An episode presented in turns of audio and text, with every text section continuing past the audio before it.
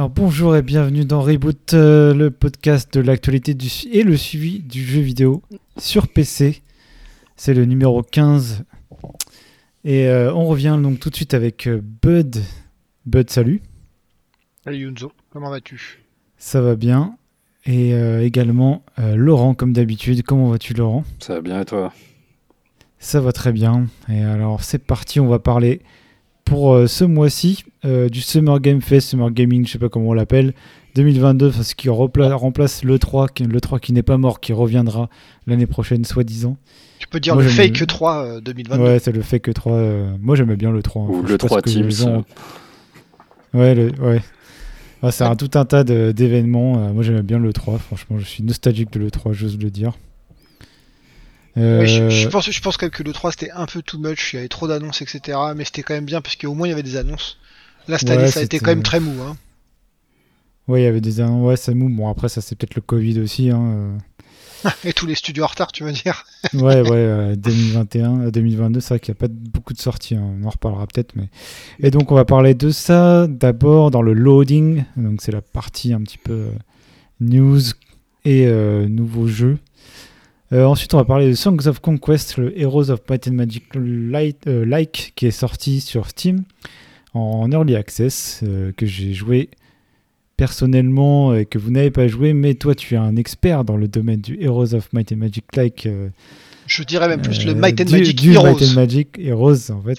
Ubisoft Ben. a changé le nom pour info, hein. c'est Might and Ouais. Magic Heroes, ils ont changé le. Ouais, c'est vrai. Comment ça sonne C'est pas une bonne idée, on va dire, mais Le Total War. bref. exactement. Ensuite, on va parler de Final Fantasy euh, Strangers of Paradise, c'est ça avec toi, Laurent Ouais. Pourquoi? Enfin bon, bref. Égout de- Pourquoi Et pourquoi? Ouais. Pourquoi tu t'es Pourquoi infligé ça? parler des, des jeux comme ça? Euh, Ah oui, je vois qu'il vient de changer sur le planning à 5 minutes.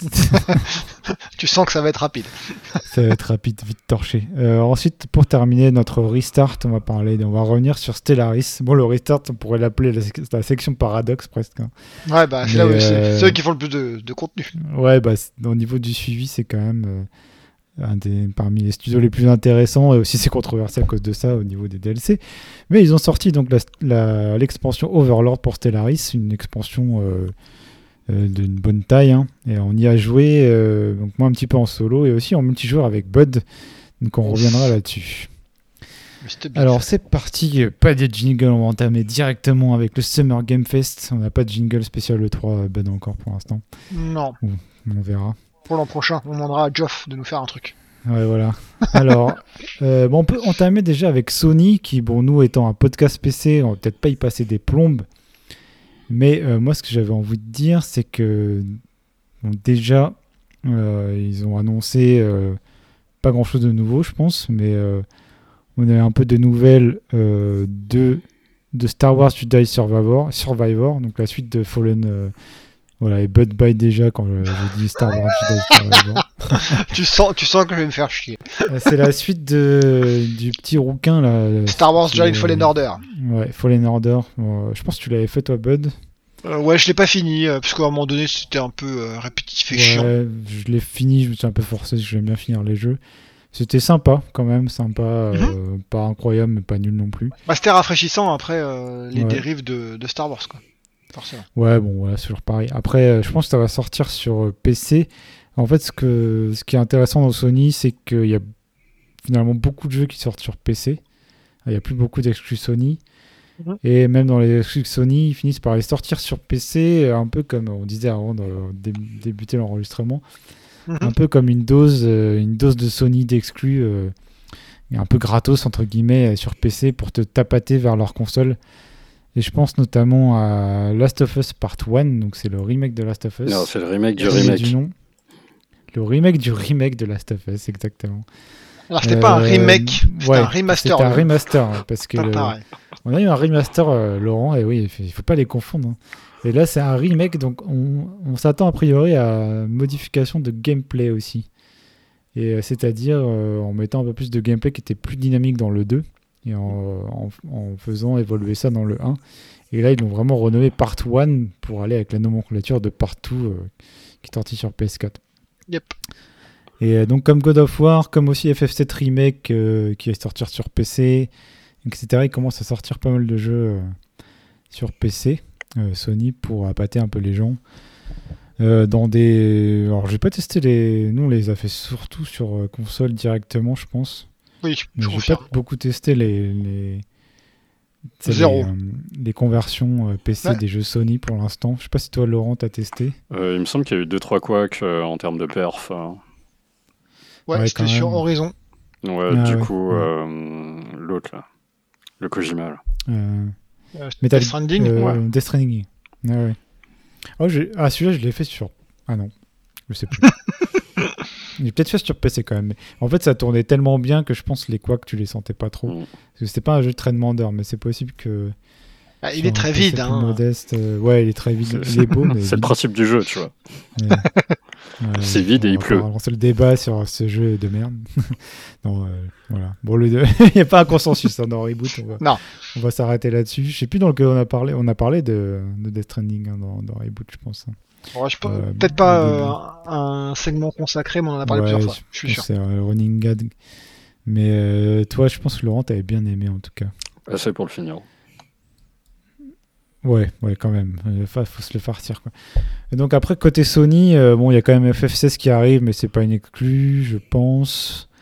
Euh, God of War Ragnarok qui, pour le coup, est une exclue. Peut-être. Je crois hmm. qu'FF16 est une exclue. Hein, Temporaire, alors sur, Ouais, je pense euh, qu'ils ont une exclue au moins d'un an, je pense. Ouais.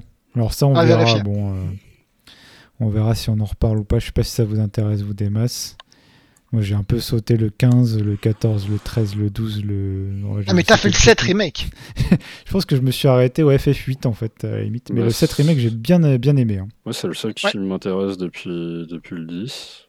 Euh, le 16 Ouais, parce qu'ils ont. Ah ouais? euh, ils ont embauché euh, Ryota Suzuki. Ok, d'accord. C'était le combat designer de Devil May Cry 5. C'est pour ça que quand tu regardes euh, quand tu regardes tes combats, ils ont l'air péchus quoi. Bah en fait tu regardes même que ça hein, parce que le, le, dernier trailer c'est un action RPG. Oh, ça va toujours être les mêmes conneries. Ça, hein, ouais ça fait longtemps que c'est comme ça mais putain c'est vraiment action quoi. Après il y a God of War Ragnarok qui sortira peut-être sur PC au bout d'un moment mais il y a une rumeur pourquoi il sortirait sur pas Day One ça c'est sûr. Il sortirait en novembre 2022 euh, donc bientôt sur PlayStation, ça a l'air d'être beaucoup euh, la même chose en mieux. Je pense. Euh, enfin, on en parlait juste avant, mais je pense que il est obligé de sortir entre septembre et décembre de cette année. Sinon, ça voudrait dire que Sony n'a pas sorti de jeu pour l'hiver. Enfin, pour Sony en tant que Sony. Hein, donc voilà, ils auront rien sorti pour Noël. Ce qui me paraît très un gros truc pour vendre des, des consoles. Enfin, je sais pas s'ils en ont vraiment besoin, mais bon. Ils n'ont pas besoin de ça pour vendre des consoles, mais ils ont besoin de ça pour euh, garder le, la supériorité par rapport à Microsoft. Ouais, et puis le momentum un peu, côté. Mmh. Euh, je pense qu'ils n'ont pas besoin de vendre, mais d'un autre côté, on, sait que les consoles, ça. Enfin, on sait. Ça, ça, peut chuter aussi assez vite quand, quand les gens qui la voulaient l'ont eu et qu'il n'y a rien de nouveau, en fait, euh, qui sort. Hein. Je faut que pas non plus trop traîner. Ouais, comme on voit la Switch je pense que ça a quand même ralenti les ventes une fois qu'ils ont passé le début qui était assez fort quand même. Non. Euh, non, ça n'a jamais ralenti. c'est n'importe quoi. C'est une catégorie, à... ouais, c'est une catégorie à part à la limite. C'est Nintendo. Bref, bon, je suis pas expert des ventes de consoles, mais ça, ça paraît important d'avoir quand même une grosse sortie exclue bah, en fin d'année pour Noël. Nintendo, ils ont un jeu Nintendo tous les tous les trimestres. Ouais. Là, l'important dans tous les cas, de mon point de vue, c'est pas avoir une exclue pour les joueurs, c'est plutôt une exclue pour euh, se battre avec la concurrence entre guillemets. Ouais, puis euh, même si tu auras une vente basale de consoles, à Noël, mm. ça te fait toujours un boost, j'imagine. Euh, ah oui, ça c'est sûr. profiter de ce boost, quoi. Il y a des gens peut-être qui vont dire, bon, on va la prendre maintenant à Noël au lieu d'attendre plus tard qu'il aurait pris quand même. Mais, et nous, on parle de Noël, mais en fait, aux US, c'est Thanksgiving. Ouais, bon, c'est à peu près superposé, on va dire, mais. Donc voilà pour Sony. Bon, on, verra au cas par cas les jeux euh, qu'on aura fait, qu'on fera la sortie. Peut-être qu'on fera le remake de Last of Us One. On verra. je pense que moi je le euh, ferai, c'est quasiment sûr.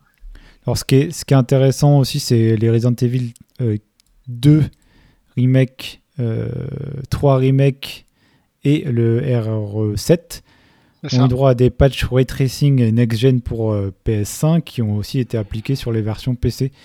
Euh, donc ça c'est assez intéressant pour les gens qui veulent se le refaire. Euh, potentiellement je me referais bien le 2 que j'aime beaucoup. Mhm. Mais voilà, le ray tracing c'est aussi bah, intéressant pour les consoles mais aussi pour nos cartes graphiques En tout cas, euh, les bonnes RTX qui ont quand même des meilleures capacités de ray tracing. Hein. Ouais, moi j'attends le 4, le remake du 4. Ouais, à voir, à voir. The best of the best. Ce sera pas en Jamais VR. fait, moi, donc, euh, Euh, non, c'est le Euh, 8. Ah ouais, Le c'est pense 4 que est déjà 4 sorti en VR. c'est ça. ouais. Ouais. Ah oui, il y aura des, des éléments euh, VR dans le 8, il sera pas entièrement VR, non si? Non, non, en fait, c'est le 4 est déjà sorti euh, en VR sur le Meta Ouais, sur Quest. le Quest, ouais. ouais. Voilà, euh, sorti il y a peut-être euh, Mais deux une mois. version assez euh, Bah, c'était PS1 euh, un peu. enfin, voilà, ça, assez c'était pas très très beau, exactement. Bah, Et là, ils font le RE8 sur PSVR 2. N'oublie pas qu'à la base, c'est un jeu GameCube. hein.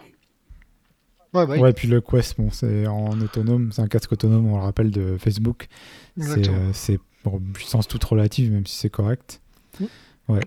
Et RE8, ouais, ils le font sur le PSVR 2 euh, et aucune annonce sur PC, euh, aussi bien sur MetaQuest que Ouais. sur, euh, sur Steam ou quoi que ce soit. Et ils vont sûrement pas le sortir. Non, il n'y a jamais eu de version VR. euh, voilà, je Du me rappelle 7. que Laurent me demandait souvent est-ce que tu l'as fait en VR, la recette sur le PC Je lui ai dit de 1, non, il sort pas, et de 2, de toute façon, jamais je ferai ça en VR sur PC. Ah, j'aurais tellement voulu le faire en, en VR sur PC. Ouais. Les mecs, t'as survécu à Alien Isolation. Qu'est-ce que Ouais, tu t'en ouais, fous des, des cutéreux là je pense qu'on le dit à chaque épisode j'ai survécu à l'isolation en VR, et euh, ça m'a suffi. Voilà. J'ai per- j'ai perdu pas mal de cheveux, hein, je pense qu'on peut le voir euh, d'ici là en webcam euh, après cette euh, version. Et euh, non, en plus, en fait, il y a un truc qui est interdit en VR hein, dans les jeux d'horreur, c'est un espèce de pacte que normalement les joueurs ont avec les développeurs. C'est pas de jumpscare. Ah, et euh, bah, là, les raté. développeurs japonais, c'est pas arrivé jusqu'à eux, voilà. Donc ils n'ont pas eu le mémo, donc euh, pour moi, c'est interdit.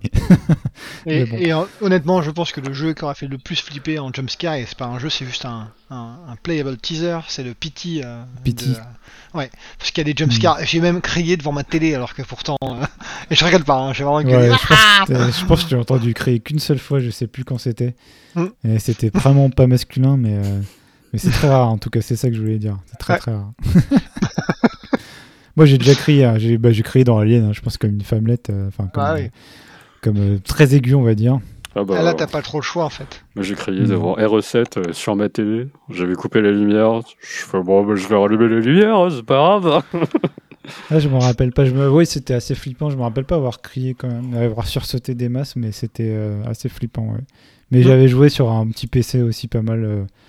Euh, si tu mets le son au casque ou quoi, euh, sur un grand écran, c'est sûr que c'est un peu. euh, Moi, je sais pas, c'est RE2 qui me terrifie euh, depuis, depuis petit, en fait. euh, j'ai... Mais pourtant, j'adore, hein, mais euh, il me fait vraiment peur ce jeu, je sais pas pourquoi. T'as dû être marqué quand t'étais plus jeune, c'est pour ça. Ouais. Et du coup, bah, on, va, on va enchaîner sur. euh, tiens, je change le planning. On va enchaîner sur la, la grosse section euh, science-fiction horreur. Donc, c'est un genre qu'on apprécie. mais Ouais. Avant de passer sur le gros morceau qui sera euh, Microsoft et la Xbox. On va parler Euh, de Dead Space 1.5. Ouais, voilà. Après une bonne traversée du désert pour le, le genre de l'horreur science-fiction, qui est quand même. euh, donc toi, Laurent, je sais pas si ça te passionne, mais c'est vrai qu'avec Bud, on est très fan quand même de Dead Space. Ah, moi j'adore la sci-fi, j'adore l'horreur. Donc quand tu fais Ouais. un sci-fi horror, c'est juste. Moi aussi, bah, moi c'est Al- Alien, c'est mon film de chevet, comme on Mm. peut le deviner.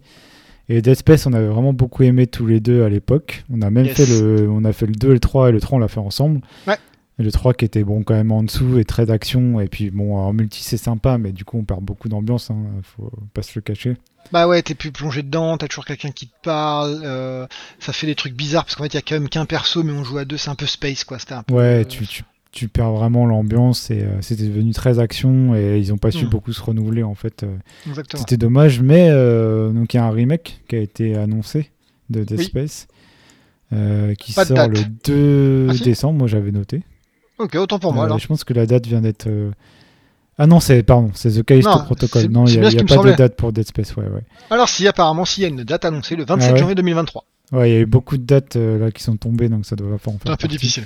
Ouais, c'est pas facile à suivre, surtout que nous, c'est pas notre métier, on le rappelle. hein. donc pour suivre toutes ces annonces en même temps de notre boulot, notre famille et tout, C'est quand même. euh, ouais, voilà.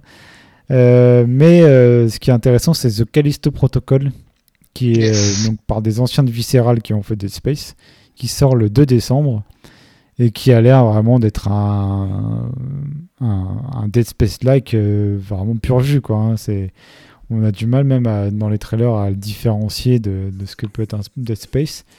Mais euh, quitte à faire un Dead Space, autant refaire une nouvelle histoire, peut-être une nouvelle, un nouvel environnement. C'est assez beau. c'est assez sympa et donc c'est violent.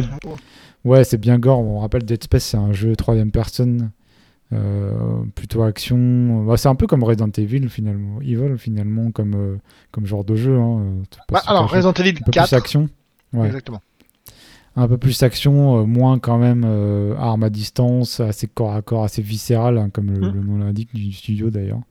Mm. Et euh, donc, bah, il y a toute une flopée de jeux. Donc, on peut aussi citer Routine, qui avait disparu des radars. Je sais pas si vous aviez connu ça à l'époque. notez la l'annonce à l'époque, mais ça a été annoncé il y a plusieurs années, puis disparu. On pensait que c'était annulé. C'est des gens qui sont a priori pseudo-amateurs, enfin qui font pas ça à temps plein qui avait presque fini le jeu, soi-disant. Euh, parce que là, ils ont un peu annoncé pourquoi ils revenaient et qu'est-ce qui s'est passé. Ils sont repartis un peu à zéro et euh, là, ils reviennent. Et a priori, ils devraient sortir. Il n'y a pas de date non plus, mais. Donc, c'est un jeu qui se passe sur une base euh, lunaire ou spatiale, je sais plus. Et finalement, ça a l'air d'être un peu aussi dans le système Shock 2, Soma, enfin voilà, toute cette flopée de jeux aussi. Mais on n'a pas finalement énormément d'infos de, dessus. On peut aussi citer Force Solis, euh, vraiment dans la même veine, voire Signalis, qui est un jeu aussi dans la même veine, qui a la particularité d'être un jeu à l'identité graphique style rétro PS1, qui est euh, assez sympa. Euh, après, il faut aimer un rétro, c'est pas pour tout le monde, on le sait, mais, voilà. Donc il y a vraiment une grosse flopée de jeux. J'espère qu'ils vont pas tous sortir en même temps, parce qu'on va peut-être pas se taper tout ça non plus. parce que c'est vrai qu'entre Dead Space Remake, Callisto Protocol, Routine, Force Solis, enfin pour l'instant, les, différences entre ces différents. Enfin, les. Qu'est-ce qui va euh, faire sortir le, un jeu du lot? J'ai du mal à le voir pour l'instant. Euh, quels sont les points différenciants? C'est pas très très clair. à part les histoires, bien entendu, mais sinon. Euh, à la limite, le seul point différenciant dans ce qu'on a vu à l'heure actuelle, c'est que Callisto Protocol, tu vois vraiment du gameplay, alors que les deux autres, c'est plutôt des trucs d'ambiance. Donc euh, c'est un peu la, différence. Donc je crois que le Callisto Protocol part avec une tête d'avance pour le moment. Ça veut pas dire qu'il sera bien, hein, loin de là. Euh, mais bon, il, faut voir les autres. Maintenant les autres, ils n'ont pas de date de sortie, si je me trompe pas. Donc bon, ils, ont encore un peu de temps. Ouais, je pense qu'on aura au final une espèce de, gamme, euh, si on prend une échelle entre l'action et le purement narratif, on aura des jeux qui se situent un peu sur cette, sur cette différente, sur cette barre quoi. et qui mettront euh, et voilà euh, des jeux à fort ambiance en tout cas on va s'attendre.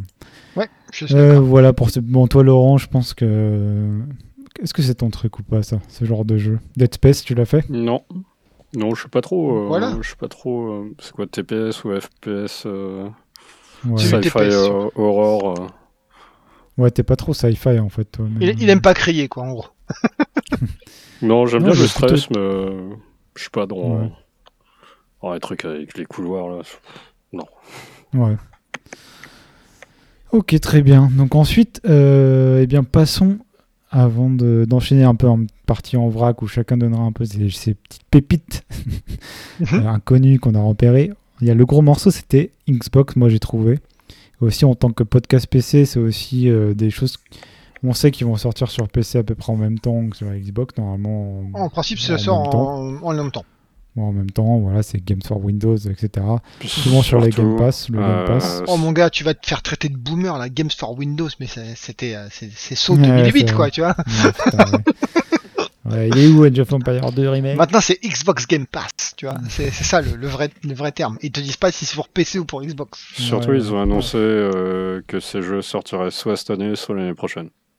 Non, alors ils ont à la, le, enfin, je, je cite ce que disait euh, Sarah Bond, si je me trompe pas de son nom de famille, je suis désolé. Euh, elle disait que c'était sorti dans les 12 prochains mois. 12 prochains mois. Donc ça veut dire d'ici juin 2023. Bah, ouais, c'est ce qu'il dit, hein, cette année ou l'année prochaine, quoi. Du coup. Non, euh, parce que l'année prochaine, ça veut dire jusqu'à fin 2023. Q3 ah oui, oui. Oui, oui, mais oui, c'est dans, dans les 12 mois, donc c'est jusqu'à Q3. Juin. Normalement. a priori avant l'été, quoi. Exactement. Mais bon, ça c'est ce qu'il a dit maintenant. Et puis, ouais, euh, de toute façon, euh, tout une petite pandémie, et une petite euh, monkeypox qui passe par là et c'est hum. terminé. Exactement. alors, bon, moi j'ai noté 4 gros jeux et un gros absent. on peut commencer par Redfall. donc c'est développé par Arkane. Austin. C'était lequel Arkane? Austin, merci. C'est Austin, oui. Merci Laurent. Donc, est-ce que donc ça, ça a l'air d'être un jeu coop On a vu un peu plus de gameplay. Il a été annoncé juste, je pense, il y a quelques temps par une cinématique. Sorti l'an dernier, annoncé l'an dernier, il y a un an. Ouais, voilà, on n'avait pas vu de gameplay, là on en a vu, il me semble. Donc c'est un jeu qui ressemble graphiquement fortement à, à Deathloop, peut-être un peu plus. Euh, Au moins, c'est le hmm, Un peu moins, ouais, un peu, un peu plus réaliste, mais finalement dans, un peu dans la même veine, j'ai trouvé. Et c'est surtout un jeu, euh, a priori, coop. Euh, un shooter coop à 4 qui ressemble un peu à Left 4 Dead finalement. Qui serait un peu un Left 4 Dead version sauce arcane avec des vampires. Donc son horde. Mais avec. Enfin... Hmm. Il y a des hordes aussi, on dirait. Je pense qu'il y a des espèces d'infectés vampires. Hein. De toute façon, hmm. ça sera pas un boss rush, ça sera. Je pense qu'il y a des vampires euh, un peu spéciaux. Euh, des infectés un peu euh, banaux, banal, banalo. banalo Banalo, ouais. Non, je crois que c'est banal, tu ne dois pas. Banal, voilà. pour, pour un peu remplir et te taquiner entre les différents événements. Après, une petite différence par rapport à l'effort Dead, c'est que on joue pas tous le même personnage. chaque personnage a des pouvoirs, apparemment. Ouais, il y a une différenciation des persos. Il y aura très certainement, je sais pas si ça a été montré ou pas, une progression ou des classes, des, choses à débloquer. il y a une espèce de modernisation. Et on le rappelle, ce que peut-être a essayé de faire Back 4 Blood, donc de moderniser, euh, bon, après, est-ce que c'est heureux ou pas, euh, moderniser la formule Left 4 Dead avec pas trop de succès, euh, d'après nous en tout cas. On pouvait retrouver dans, dans, dans, un des reboots précédents. On n'avait pas trop aimé Back 4 Blood. Mhm. Euh, bon, là, c'est quand même Arkane. Alors, Arkane Austin, qu'est-ce qu'ils ont sorti? Ils ont Prey, sorti déjà Prey, Prey, c'était très bien. C'était très bien, mais c'était solo. Mhm. Est-ce qu'ils ont un shooting d'armes sympa? Enfin, un feeling d'armes. Alors non, euh, tous, les, hein, pas... tous les jeux arcane ont un gun feel pas terrible. Hein. Replongez-vous dans mon dans mon discours sur Deathloop, euh, c'est euh, un très bon jeu, mais le gun feel et les 3C sont, sont moyens. Et quand je vois la vidéo de, de Redfall, j'ai quand même l'impression que c'est dans le même genre au niveau gun feel, au niveau 3C. Ça a l'air, je sais pas, mou, flottant, j'arrive pas à vraiment le décrire, mais ça a pas l'air top top. Ouais. C'était pas grave pour Deathloop parce qu'il y avait d'autres trucs qui étaient vraiment géniaux. Euh, pour Redfall, c'est vraiment un shooter, ça peut poser ouais, problème. On part sur un shooter parce que c'est vrai que les 4 Dead, nous, euh, ah. bah, avec Laurent notamment, on y joue encore. Moins souvent, mais régulièrement. Ce qui nous tient, c'est toujours la, la, sensation de shooting qui est quand même toujours agréable, quoi. Et là, pour un shooter, comme tu dis, euh, alors que Deathloop était presque un Hitman, un peu plus action, Là, c'est vraiment l'essentiel, le, cœur de la boucle de gameplay, comme on dit. De nos jours, euh, ça sera vraiment le shooting, donc à voir. Mais moi, je veux bien leur laisser le bénéfice du doute parce que je vais pas trouver ça si catastrophique, en tout cas dans Dishonored. Il y a quelques armes qui ont de la patate, mais euh, bon, c'est pas, c'est pas incroyable. Non. Euh, mais à suivre, je pense, parce qu'on aime bien les jeux coop quand même dans, dans Reboot aussi, et c'est pas si fréquent d'en avoir des bons. Hein, on, testera dans tous les cas. Dès que c'est coop, on, teste. très probablement. Mm. Ensuite, on peut parler de, de Diablo 4, peut-être. Ah bah euh, c'était c'était le, le, truc qui sortait de nulle part entre guillemets parce que euh, ils ont pas encore racheté officiellement Activision Blizzard. Ah, c'est pas officiel? Bah c'est pas acté. C'est pas acté. En fait, la FTC, hmm. euh, donc ce qui est le Fair Trade Commission, si je me trompe pas euh, du nom, euh, donc c'est une sorte de régulation du marché aux États-Unis, est en train de vérifier que ils seront pas, en de, monopole, de loi antitrust et de monnaie, voilà, exactement. Donc c'est officiel qu'ils veulent les racheter, c'est pas hmm. confirmé qu'ils les ont rachetés. Et donc, vu que Activision Blizzard n'avait pas dit qu'il y aurait des jeux Blizzard, on pouvait pas forcément s'y attendre. Quand c'est apparu, enfin, c'est normal entre guillemets puisque euh, Microsoft euh, normalement va les racheter.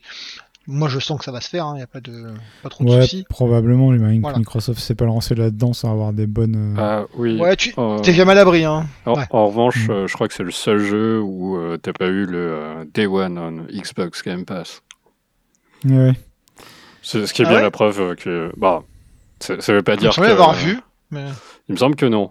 Mais euh, ça ne veut pas dire qu'il y sera pas. C'est, euh, t'es, encore dans l'embroglio judiciaire euh, de rachat, ce genre de c'est, C'est possible qu'il, garde quelque chose à part pour Diablo hein, non. aussi. non. Je crois pas. Ouais, bon, on verra. Je pense qu'ils vont tout. Pour les jeux, les jeux Blizzard, mais ouais, peut-être qu'à terme. À noter qu'il y a eu aussi un truc dont on n'a pas parlé, c'est le Call of qui, a été présenté, mais bon, OZEF total, quoi. Ouais, clairement, bah, Mais, mais pour Diablo, ce qui est intéressant, si on, croit aux promesses de Sarah Bond, dans moins de 12 mois, on joue à Diablo 4. Ouais, bah ouais. Donc Diablo 4. Après, de toute façon, bon, j'ai pas suivi vous non plus, je pense. Il y a eu pas mal de carnets de développeurs. Il y a une actualité euh, qui s'enchaîne pas mal. Et là, ils ont dévoilé le nécromancien avec une cinématique dans, ce, donc dans cette euh, conférence Microsoft. Ce qui était la dernière classe, je crois, dévoilé. Et ce qui était la dernière classe. Et euh, donc là, ils ont quand même fait le tour des classes. Donc bon, ça paraît crédible que ce soit la, la fin. C'est marrant parce que ça me paraissait tellement loin Diablo 4, moi, il y a quelques temps. Et finalement, il est pas si éloigné que ça. Et pourtant alors, j'ai pas tout suivi, donc, euh, mais j'ai l'impression que c'est un monde un peu. Enfin, ils ont quand même pas mal bougé la formule. Ça a l'air d'être un monde pseudo-persistant, assez axé multijoueur, où j'imagine qu'on pourra garder aussi notre groupe euh, privé perso. Ça parle mais la formule, la lettre. Comment? Ça parle d'open world en plus, apparemment. Open world, ouais, voilà. Donc, euh, je pense qu'il y a pas mal d'évolutions sur ce, ce jeu. par rapport aux 3, ils, ont, ils, ont, ils sont revenus à quelque chose de bien dark. Ils ont l'air d'avoir bien intégré. plus, ah, c'est fini le Kikolol, on retourne au gothique. Ouais. Ils sont revenus à Diablo 2. J'ai l'impression qu'ils ont. En tout cas, ils, ont... ils expriment la... le... Euh, l'affirmation d'avoir écouté euh, les critiques et les fans et de leur donner ce qu'ils veulent.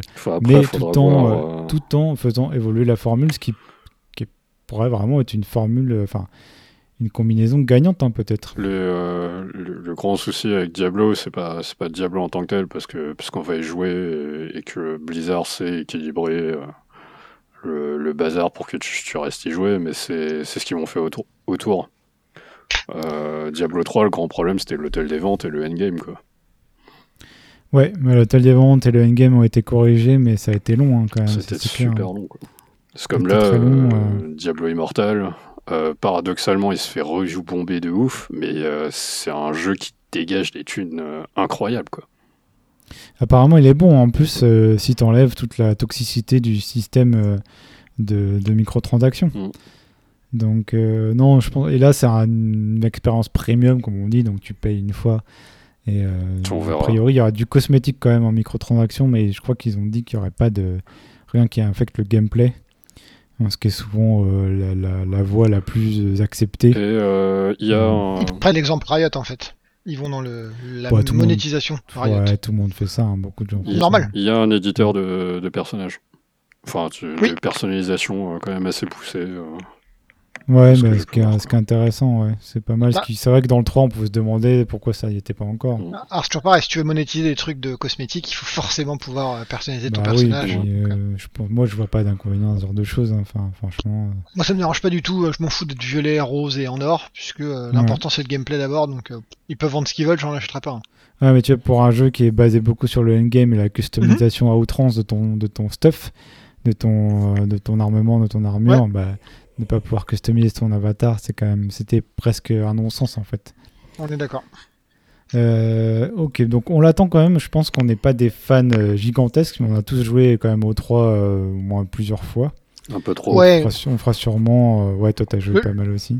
On fera sûrement une ou deux campagnes tous ensemble. Je, je pense, comme tu dis, on n'est on n'est pas des, des hardcore fans, euh, etc. C'est-à-dire qu'on va pas jouer 400 euh, heures en bouclant euh, non-stop le même contenu, parce qu'en fait c'est de gave. Mais oui, on fera un bon run. Ouais, enfin toi, hein. ouais, c'est vrai, toi, toi, toi, toi, t'es différent. tombe dans des choses, je le revois plus pendant des mois. Exactement. Mais bon, je pense qu'en tout cas avec Yunzo, on sera, on va y jouer, on va pas forcément le Fera, ouais, on fera tous les niveaux, sûrement. Peut-être même plusieurs fois des difficultés supérieures. J'espère qu'ils nous feront pas la même chose que pour le 3 à oh. savoir de se taper tout en mode normal pour ensuite, euh, où c'était vraiment trop facile, pour se le retaper, euh, enfin débloquer petit à petit les niveaux de difficulté, c'était chiant. Euh, peut-être qu'ils ont communiqué là-dessus, j'ai pas suivi. À mon avis, ils vont pas refaire ça parce que voilà, ils essaient de suivre les, les attentes. On croise les doigts. Mais ouais. donc ensuite, il y a quelque chose, avant de passer à Starfield, je pense que c'est le gros morceau. Euh, il y a quelque chose qui nous intéressera particulièrement euh, avec Laurent. Je pense c'est euh, l'annonce de Hara History Untold, qui va être a priori un nouveau 4X historique. Mais on n'a pas vu autre chose. Enfin, on n'a pas vu grand chose. Et c'est assez dingue parce que dans toute la galaxie de Microsoft, je crois qu'ils ont déjà un 4X, il me semble. Hmm, historique, non, en tout cas. Historique, non, mais ils ont. Euh, tu parles de quoi Ah. Tu penses auquel Ouais, tu penses auquel, ouais. Parce que après, historique, ça se compte sur les doigts de. C'est pas eux. Euh, euh... Civilisation et Humankind. Ils ont pas des billes dans, dans Asobo, là, ou ce genre de truc, là euh, non, Asobo, ils sont indépendants. Ok. C'est Humankind, tu penses? Bah, Humankind, c'est. C'est pas eux, euh, Flight Simulator C'est amplitude. Ah non, alors non. Alors, Je, je, je, je vais clarifier tout ça. Euh, Asobo, c'est Flight Sim, effectivement, pour Microsoft, mais c'est aussi Plague Tale pour Focus. Euh, enfin, ou avec Focus, parce que pour, c'est pas le bon terme. Et ensuite, euh, Humankind, comme disait Yunzo, c'est Amplitude Studio, un autre développeur français basé à Paris, qui lui travaille. My bad alors. Avec Sega, enfin, même appartient à Sega, pour être précis. Effectivement, Humankind était en Day One, parce que Microsoft a dû lâcher un, un beau chèque. My bad, my bad. Bah pas de problème, ça arrive. Bah c'est cool. Shit happens. C'est cool. Oui, bah oui. Enfin, faut espérer, on verra ce que ça donne. Hein. C'est pas, pas encore. Euh, non, mais c'est. Enfin, dans, dans l'eau, s'ils si, si, sentent suffisamment. Enfin. S'ils sont suffisamment hardis pour, euh, pour développer un 4X, c'est qu'ils doivent avoir une bonne idée quelque part. Enfin, ils doivent en avoir une quelque part. Euh, de ce que j'ai vu, je crois que c'est un nouveau studio avec des anciens de Firaxis. C'est ça. Euh, donc c'est ceux qui font Civ. Après, je suis allé fouiner un peu et sur le, site, leur site officiel, il y a quelques, quelques images, screenshots et même une petite vidéo, je crois, ou un GIF. Et bon, c'est assez moche, hein, c'est en pré-alpha, franchement, c'est moche. Euh, après, euh, j'ai l'impression que ça prend un peu plus la tournure d'un city builder historique. En fait, on voit le détail des rues, plus que, encore plus zoomé qu'avec une échelle encore plus proche que Humankind. On voit les petits péons qui se baladent et ça, ça me fait plus penser à City Skyline presque. Mais à travers que, euh, que Civilisation. Ouais, donc ce qui peut être très intéressant. Bon, là, c'est très très early. Euh, ce sera pas le plus beau jeu du monde a priori. Mais c'est quelque chose que euh, moi je vais suivre de près quand même, je pense. Euh. mais à, mon avis, ça va pas sortir avant un bon, petit moment quand même. Pareil, hein, ah, oui, normalement, normalement, moi j'y crois pas du tout pour ça, hein, franchement. J'y crois peu. J'y crois pas du tout. Mais euh, à suivre quand même, de toute façon, un, nouveau 4X historique, c'est euh, toujours bon à prendre. Une bonne nouvelle. Euh, ouais, c'est clair. Faut toujours qu'on teste Old, Old, World, hein, d'ailleurs. Old World, ouais, donc ça, c'est un 4X historique, mais qui se cantonne à la. c'est pas. Enfin, c'est inspiré de l'histoire et ça se cantonne à l'Antiquité, en fait. Mhm. moi, je l'avais lancé vite fait, j'avais pas trop accroché. Enfin, je, je J'insiste un petit peu, je pense. Ouais, mais vraiment vite fait. Mais là, il est sorti sur Steam maintenant. Yes. Et euh, c'est vrai que les jeux que les rares jeux que j'achète sur l'Epic Game Store, euh, je les oublie complètement en général. Mhm. En fait, euh, je les zappe et je joue plus jamais. On peut citer Chevalerie 2. Tu te souvenais qu'on a pris Chevalerie 2 Ouais, ouais, je me rappelle. complètement zappé. Moi. Quand je l'ai vu sortir sur Steam, je me suis rappelé en fait qu'on l'avait déjà pris, testé sur l'Epic Game Store, mais, mais c'est un truc que je lance jamais quoi.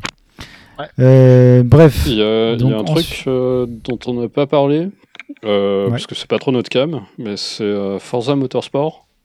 je vous laisse faire parce que moi. Bah, moi je connais pas du tout. Enfin, il me semble que c'est c'est le côté cool. Enfin, c'est pas le côté ultra simu, mais c'est surtout. Ah, tu te trompes. Ah, c'est celui-là le simu? D'accord. Motorsport, c'est la simu, c'est Horizon qui est non simu. Ok. Mais c'est surtout qu'ils ont fait sauter le numéro. Et que, euh, et du coup, on se demande s'il va pas passer en jeu service et euh, peut-être avec un, euh, un, business plan révolutionnaire. Enfin, je, suis très curieux de savoir comment est-ce qu'ils vont faire du fric avec. Parce que potentiellement, ce sera pas un jeu. Bah, vendre des bagnoles. Hein. je pense que à terme, en le but de Microsoft, en fait, pour le c'est quand même de faire du jeu service surtout. C'est c'est c'est le type de jeu qui s'y prête le mieux, quoi. Ouais, bah oui. Si tu veux, tu veux ton cosmétique, euh, voilà quoi. Tu, tu, payes ta petite voiture. Mm. Non, mais c'est un, un, modèle qui va, qui va devenir omniprésent hein, maintenant pour, pour beaucoup de jeux. Hein. Bah, il y a des trucs pour lesquels ça passera pas, mais euh, là, pour le coup, euh, bah, c'est. tout, ce qui est, tout ce qui est trop scénarisé, bon, non. Mm. Mais tout ce qui est un peu systémique, toutes les simulations, je vois pas pourquoi ça passerait pas et même scénarisé. Bon, après, euh, le problème, c'est qu'on crée du contenu. C'est le problème que les MMO ont beaucoup, euh, notamment WoW ou d'autres jeux où les, développeurs même se plaignaient de, de créer du contenu, enfin de mettre six mois à créer du contenu que les joueurs, les joueurs torchaient en deux semaines. Quoi. Donc c'est pas viable en fait, ce genre de choses. Donc hmm, voilà, même narrativement, c'est pas forcément. Enfin, des, jeux narratifs, c'est pas forcément ce qu'il faut, mais tout ce qui est simulation. Tu vois, c'est comme Flight Team quoi. RPG. Ouais, bah ouais, Flight Sim, c'est ce modèle-là. Euh. Mm. Je veux dire, entre ça et faire payer un, FIFA euh, tous les ans en plein pot, qu'est-ce qui est le pire finalement Alors ça ne s'appelle plus FIFA. tu, tu n'as pas suivi. Ouais. Ça aussi, c'est pas trop mon truc. EA Sports Club, en tout cas. Voilà. Ouais, truc dans le genre. Ils ont pas de FIFA. Bon, là on verra. Hein. Mm. Mais euh, ouais. donc ensuite, on n'a pas eu d'Avod, Avowed, donc c'est c'est censé être un jeu, euh, un Skyrim-like, euh, fait par Obsidian dans le monde de Pillars of Eternity. Mais ils, ont, euh, ils ont annoncé un tout petit jeu dont j'ai oublié le nom. Tu parles de Pentiment C'est ça. Ah oui, Pentiment. Ouais, un jeu narratif ouais, avec un design assez 2D assez original. On dirait, on dirait un jeu. allez, détendez-vous les mecs, faites-moi un petit jeu, et après, on passe à la suite. C'est fou ce que, ce que euh, Obsidian fait en fait, parce que on les connaît pour le RPG, etc. Et puis là, ils font euh, Grand Deal aussi, il faut se rappeler, hein, c'est eux qui font ça. Le jeu de survie où on est rétréci, euh, chirurgie rétréci les gosses, et qui sont vraiment partis dans tous les sens. Ce qui est intéressant, hein, mm. pas mauvais. Bah, c'est vrai qu'Obsidian, avec de la thune et des gens derrière qui leur qui tiennent un peu la barre au niveau de l'exécution, ça, ça mm-hmm. peut donner quelque chose d'énorme. Hein. Ouais. C'est quand même ça qui leur fait défaut. Hein, c'est qu'ils sont quand même connus pour leur, leur jeu buggé. Mhm. Euh, Alpha Protocol, euh, enfin tous leurs jeux en fait. Euh, voilà. Comme Bethesda quoi. Oui, d'ailleurs on va bientôt en parler si pire, j'en crois le producteur. et donc, donc pas d'Awood, moi j'étais déçu, et ça, ce qui voudrait dire peut-être qu'il ne sort pas tout de suite, mais bon, j'espère qu'on on en a parlé, je pense, dans le premier épisode de Reboot. Oui. Et j'attends ça de pied ferme, j'ai hâte de voir ça. Mais... Euh, voilà, donc après le gros morceau hein, de la conf qu'ils ont gardé pour la fin, c'était Starfield avec euh, Todd Howard en personne qui carrément euh, écarte le mec de Microsoft et devient le présentateur de la conf pour nous venir nous parler de Starfield. Donc Starfield c'est le nouveau jeu de Bethesda qu'on avait vu que par screenshot et screenshot un peu plutôt cinématique, des rendus des concept art et des euh, voilà plutôt euh, la cinématique. Mhm. on a, même comme ça, on n'avait pas vu grand chose. Et là, ils ont enfin montré du gameplay. enfin, ils ont ouvert les vannes en fait au niveau média pour Starfield, puisque euh, ça devrait sortir. on n'a pas de date encore. Pareil, dans un an. Mais voilà, ça sera dans un an. Et là, on y croit parce que ils ont vraiment ouvert les vannes au niveau média.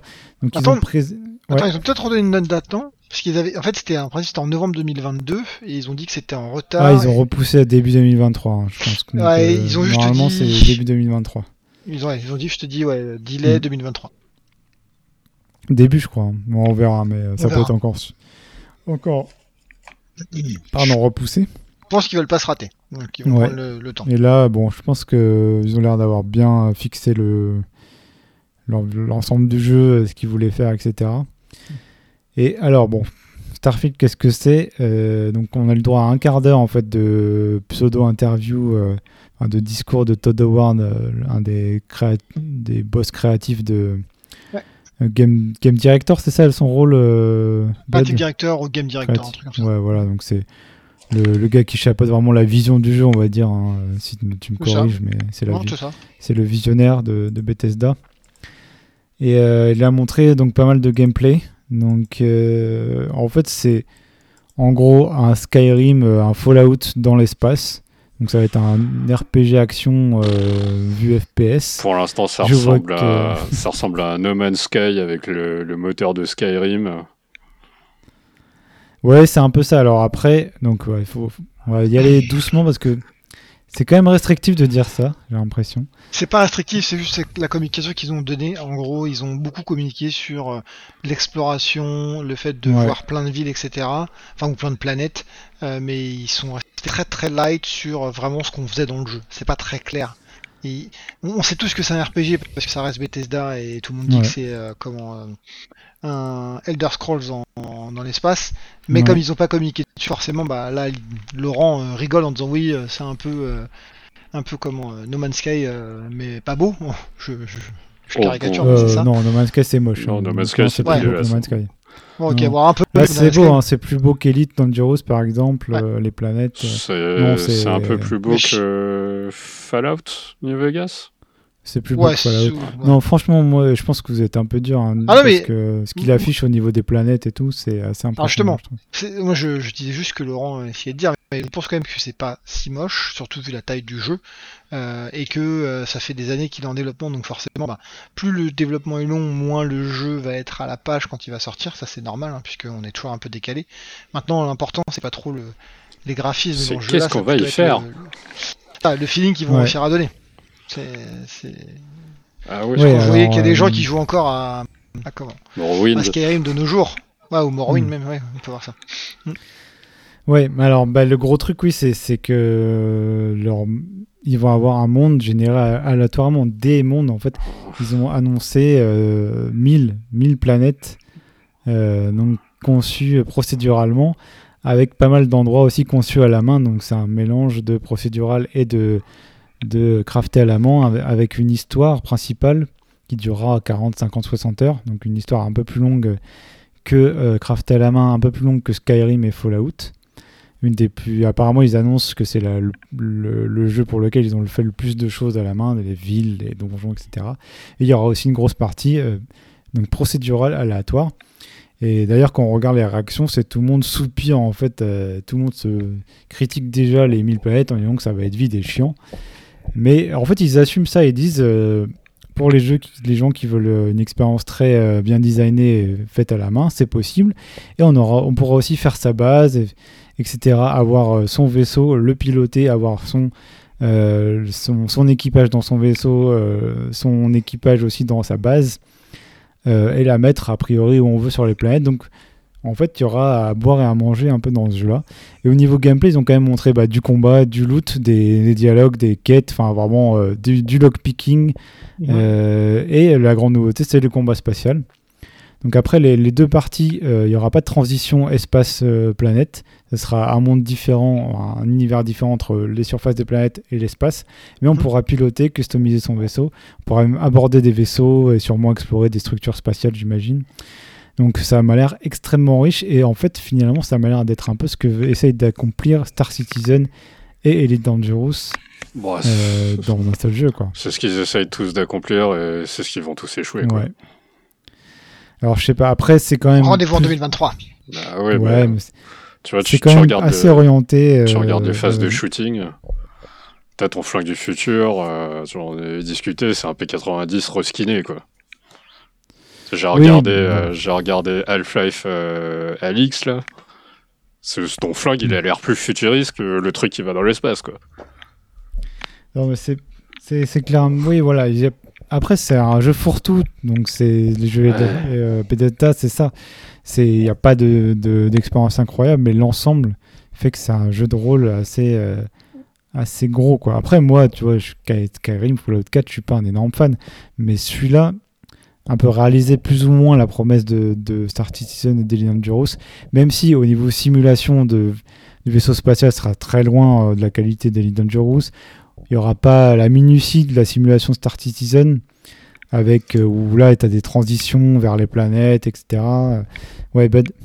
Non, non, non, juste euh, je, réfléchis, mais oui, il n'y aura peut-être pas toutes les promesses que nous font les autres, mais au moins ils vont vivre un jeu ils vont délivrer un jeu. Euh, on peut espérer. Bon, les jeux Bethesda sont notoirement buggés, mais je veux dire, bon, regardez euh, Star Citizen, regardez les Dangerous. il sera, il sera probablement mieux fini que euh, No Man's Sky l'était à sa sortie. Oui, ouais, il sera sûrement très complet. Il sera sûrement, en plus avec Microsoft derrière, moins buggé que d'habitude. On peut espérer en tout cas.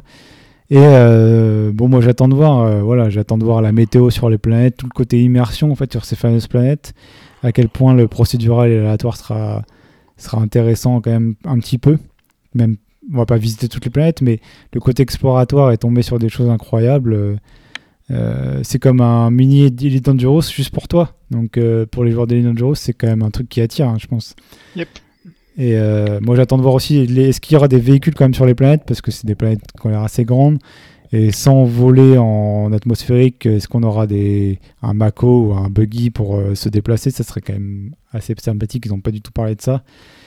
Euh, voilà, j'attends. On y a beaucoup de choses encore à savoir, mais je trouve que ce qu'ils ont montré, euh, moi, ça, ça m'excite beaucoup. Hein. C'est un des jeux que j'attends le plus dans les jeux AAA, on va dire en tout cas, pour, pour à venir, quoi. Je lève le doigt cette fois-ci vraiment et je vous dis que nous avons largement dépassé euh, le temps. Vu ça. Mais largement. On est déjà à 40 minutes, une quarantaine de minutes.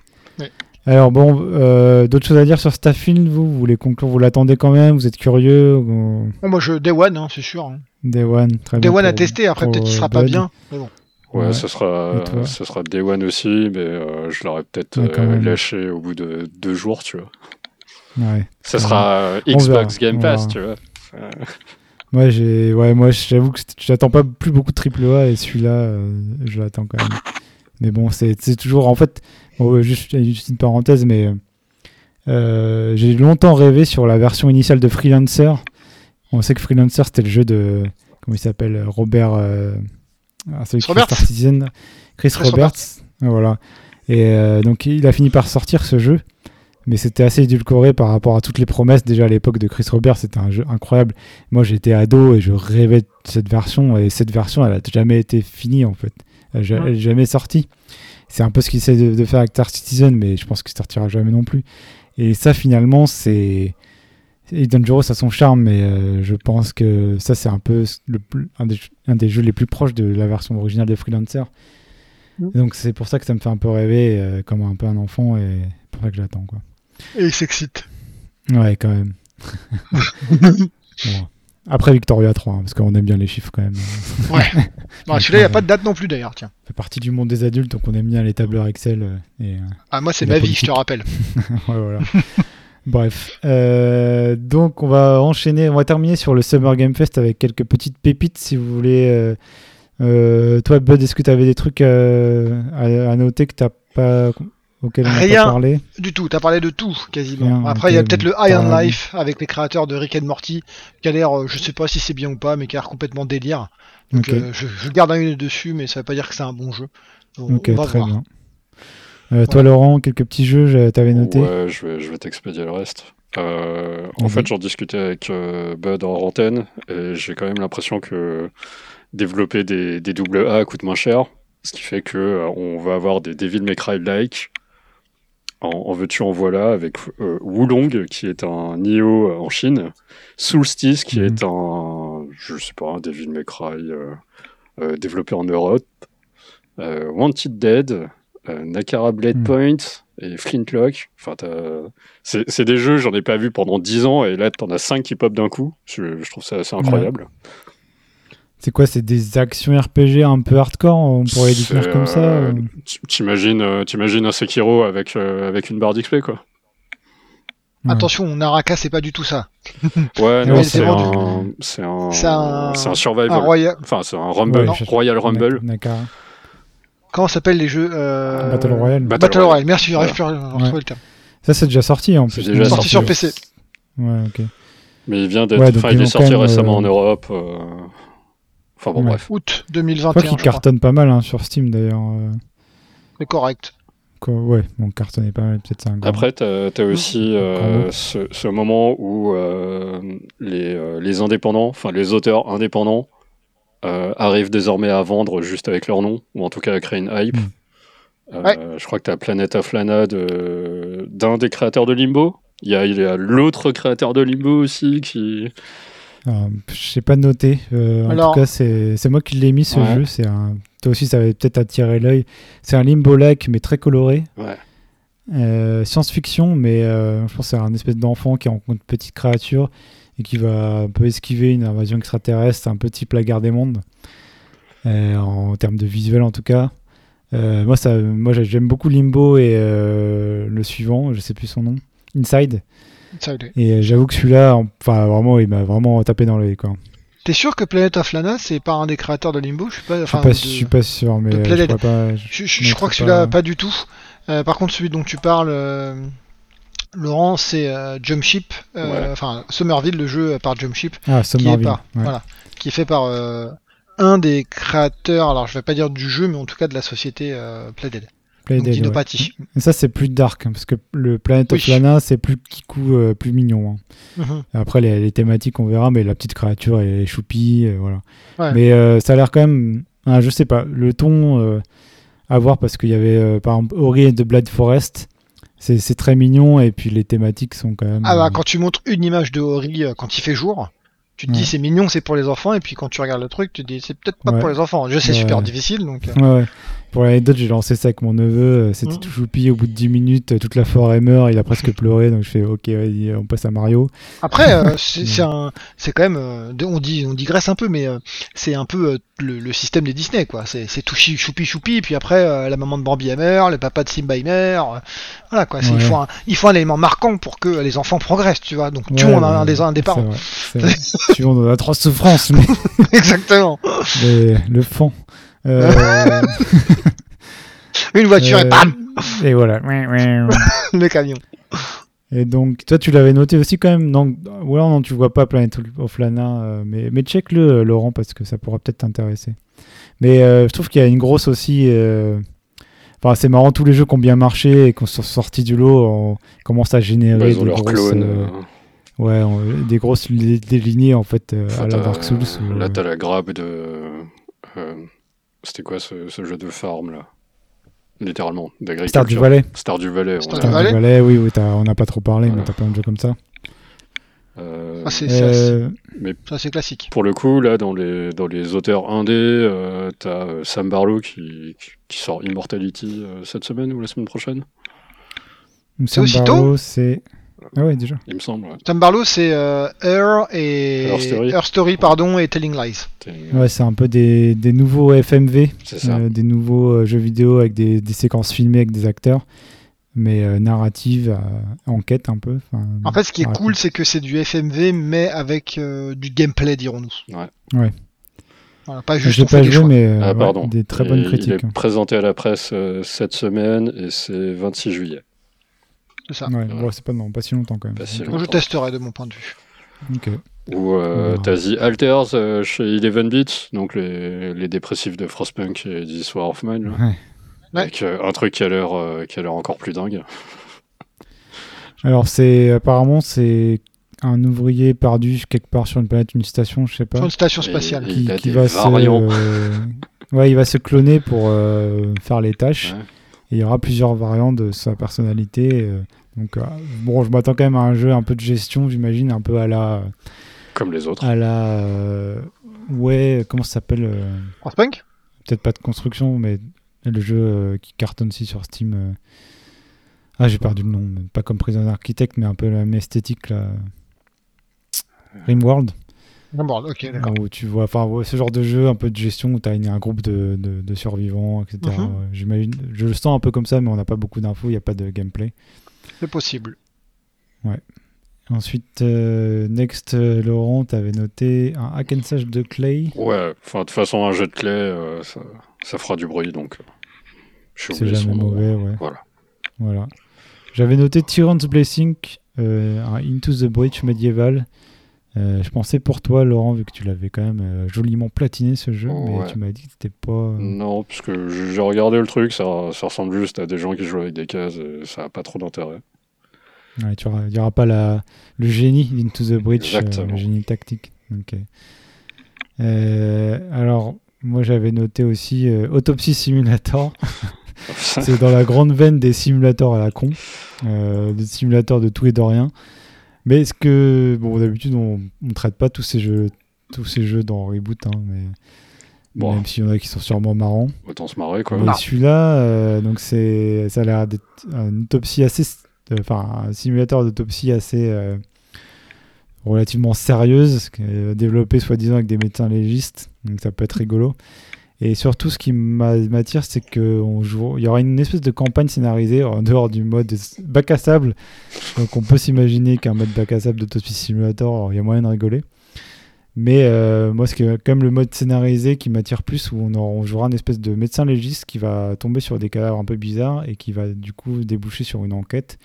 Donc si c'est bien fait, ça pourrait être plutôt intéressant. Même si le nom du jeu Autopsy Simulator quand même m'inspire pas vraiment une écriture de génie au niveau de l'enquête, mais après tout, qui suis-je pour juger avant que le jeu sorte? On verra, à surveiller. En tout cas, de mon côté, on en reparlera peut-être. Et euh, pour finir, alors toi, Laurent, tu as noté euh, quelque chose d'assez rare, c'est dans le, show du PC Gaming, je pense? Ils ont parlé d'un mode qui a l'air assez polish pour euh, Alix, Alpha Falix, qui, qui, reste un des jeux VR les plus importants, je pense. Un excellent jeu VR. Je te conseille de le finir, euh, Bud, quand tu, quand tu peux, parce que ça Quand j'aurai mes 20 mètres carrés de bureau, là, ça va pas tarder à arriver. franchement, je te conseille de persévérer, parce que c'est long, et dans la VR, on sait qu'une heure compte deux, souvent. Mais euh, c'était quand même assez incroyable. Et donc, il y a un mode euh, qui a l'air très très pro, Laurent, que tu avais repéré. Ouais. Et tu m'as susurré à l'oreille. Et c'est vrai que moi, je te disais que je jouais pas trop au mode, en général, parce que c'est souvent en deçà quand même au niveau de la production. Et euh, notre temps est ce qui nous fait le plus souvent défaut maintenant, de, maintenant qu'on n'est plus ado. Donc euh, voilà. L'important, c'est pas l'argent, c'est le temps. Mais à voir quand même, à surveiller. Eh bien voilà, je pense qu'on a fait le tour du Summer of Gaming. Bon, c'était euh, bon, la grosse annonce, c'est quand même Starfield. Hein, je pense le gros, la grosse reveal, le, plus gros AA de, pour lequel on n'avait pas vu de gameplay encore. Mais euh, bon, il y a quand même quelque chose d'intéressant, mais c'est quand même une année marquée par euh, beaucoup de reports et marquée par les problèmes du Covid, je pense. Euh, encore, hein, donc qui vont continuer encore. Ouais, je sais pas trop si vous avez suivi les, petites conférences, genre les Wholesome et les PC Gaming Show Future, ce genre de J'essaie de faire le tour des annonces, mais c'est quand même chaud. Hein. c'est un embouteillage. C'est un embouteillage de petits jeux. Oh, là, bah, c'est. un peu le problème de tout. Euh, pour tout ce qui est vente, pour tout ce qui est store, etc. Enfin, il y a tellement de jeux qui sortent à la, à la minute, j'ai envie de vous dire. Bah, euh, c'est embouteillé partout et donc forcément les conférences sont embouteillées aussi. Ouais, puis plus, plus la technologie. Ouais, vas-y. Non, mais d'ailleurs, c'est ça. Tout à l'heure, on parlait, on, on, regrettait le 3 et justement, euh, c'est un peu le, cas à l'heure actuelle, c'est-à-dire qu'en fait au moment de l'E3 cette année, donc on va dire euh, les deux premières semaines de juin, tout le monde y est allé de sa petite conférence en mettant plein plein de contenu, ce qui est cool dans l'idée, mais ce qui est mauvais dans les faits parce que t'es noyé dans la masse quoi. Alors qu'avant à l'E3, quand t'étais à la conférence Sony, bon bah tu savais que t'étais mis en avant et que tout le monde allait te voir. Parce que c'était une des seules conférences, je dirais, ou une des grosses conférences. Là, à l'heure actuelle, euh, tout est mort. enfin, vous avez regardé la conférence des Volver il y a 3-4 ans, c'était fun encore. C'était genre des ouais, pareil, non? Ah mais en fait, ce que je veux dire, c'est qu'ils étaient, euh, ils étaient vraiment euh, à la à la marge, en fait, à la frontière, en se moquant des autres conférences et tout. Aujourd'hui, ils ne peuvent même plus s'en moquer parce qu'en fait, vous êtes devenus comme tous les autres. Donc en fait, bah, vous êtes devenus juste one more, quoi, juste un de plus. C'est dommage. Voilà. Donc je pense qu'il y a trop de, trop de contenu et pas assez de visibilité et c'est un peu le problème, c'est que euh, il y aura des morts. Hein. C'est peut-être le truc que... parce que j'ai jamais fait le 3 en pro. Mais en mhm. gros, euh, j'imagine qu'il y a des gens qui font de la curation. Euh, toi, tu passes, toi, tu passes pas. toi, ça sert à rien. Alors, oui. Normalement, pour aller, bah, bah, prenons les stands, enfin pas les stands, mais les conférences des first parties, donc Sony, Microsoft. oui, enfin, tu viens pas en toquant la porte, tu dis, bah, moi je vais être là, hein, les gars, hein, je vais faire un petit trailer de 5 minutes. Non, non, c'est euh, eux qui décident, eux qui viennent te chercher, etc. Et euh, le timing, il est donné par euh, ceux qui font la conf, donc bon, c'est quand même, ils, décident de ce qu'ils vont mettre en avant. Et on, a pu le voir d'ailleurs sur la conférence de Microsoft, qui ressemble vraiment plus à une conférence typique E3. Il n'y a pas un fourre-tout. Ouais, ouais.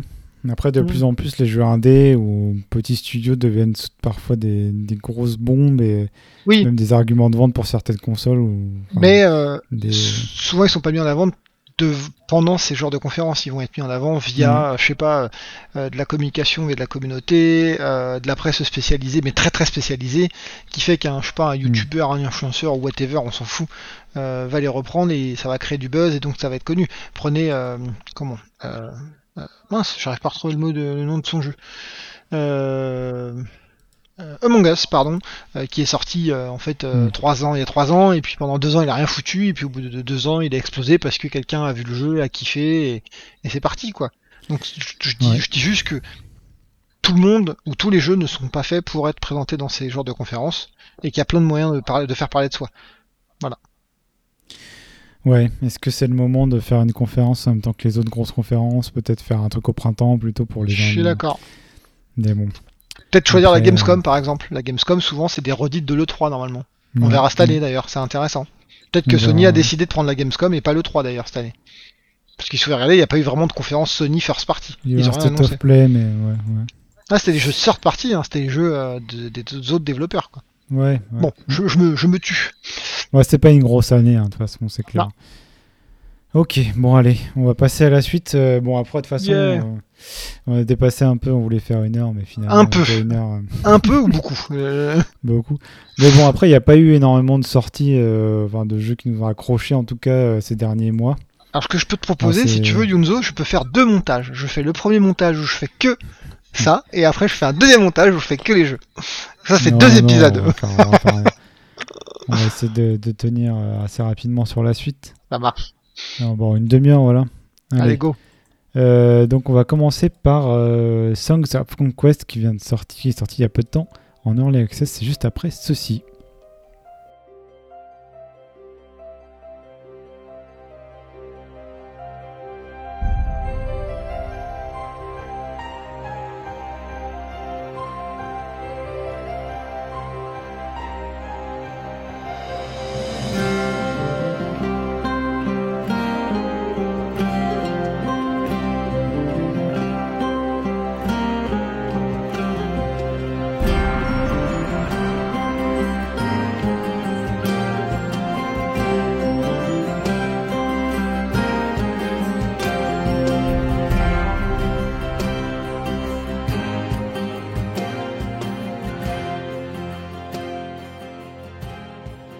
Eh bien voilà, Songs of Conquest est sorti en early access. Euh, c'est un jeu, donc un Heroes of Might and Magic like, euh, qui a été annoncé il y a assez longtemps, je pense, euh, qui était assez beau, enfin en tout cas du pixel art. Donc on aime ou on n'aime pas, mais une esthétique assez plaisante.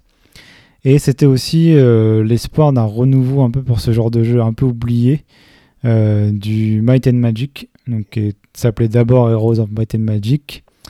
Euh, avec des épisodes très connus, euh, le, le, 2 et le 3, je pense, qui était vraiment le, le un peu, le 3 de la série. Il y a eu un 4, après c'est passé, euh, je sais plus à quel moment, en Might and Magic, et ça. Ils sont arrivés jusqu'au 9 épisode 7. 7 épisode, voilà. je confirme. Il y a, quand même une, une, base de fans assez fidèle pour continuer à développer des jeux, mais clairement, c'était passé un peu de, de mode jusqu'à ne plus être développé du tout. Mhm. Et donc euh, Song of Conquest, c'est le premier jeu de... Le premier jeu, bon, j'ai cherché un peu, c'est le premier jeu a priori de Lava Potion, un studio euh, suédois. Et euh, alors moi je m'attendais, on peut rentrer dans l'art direct, à une, quand même une modernisation de ce type de jeu. Mhm. Et alors finalement, donc, quand on lance, c'est un, un, un, early access plutôt agréable en fait puisque c'est assez polish au niveau des polissés, au niveau des menus, au niveau de la musique, euh, au niveau euh, de l'interface, euh, du design, de, des graphismes. Franchement, même la campagne, donc il y a deux campagnes dispo. Donc moi, j'ai presque fini la première, je crois, mais je suis pas arrivé au bout. j'ai joué quoi, une, dizaine d'heures, quinzaine d'heures. Pas mal déjà. ouais, c'est une bonne dizaine d'heures, hein, je pense. Hum. Après, c'est qu'un early access, donc tout, tout, est pas dispo, hein, mais euh, je pense qu'il n'y avait pas de, il y a pas de mode euh, euh, aléatoire un peu, ni de mode multi, ou voilà, en tout cas, on a, j'ai pas testé en multi. Il y a une traduction française et les voix en VO. Donc, dans l'ensemble, moi, j'étais agréablement surpris et, les, les, premières, premiers avis sur Steam étaient plutôt positifs. Et après, j'ai lancé ça, donc, et c'est vrai que le pixel art, déjà, il est sympa, il est beau. Mais moi, je trouve ça euh, pas très lisible. Et je, trouve que c'est quand même assez fréquent dans dans avec cette esthétique pixel art. Euh, il y avait un jeu d'horreur, donc j'ai oublié le nom, euh, peut-être Mother ou je sais plus quoi, qui, qui, a un pixel art sympa, mais vraiment grossier aussi. C'était un espèce de Silent Hill en 2D. Et là, j'avais vraiment des problèmes au niveau de la lisibilité.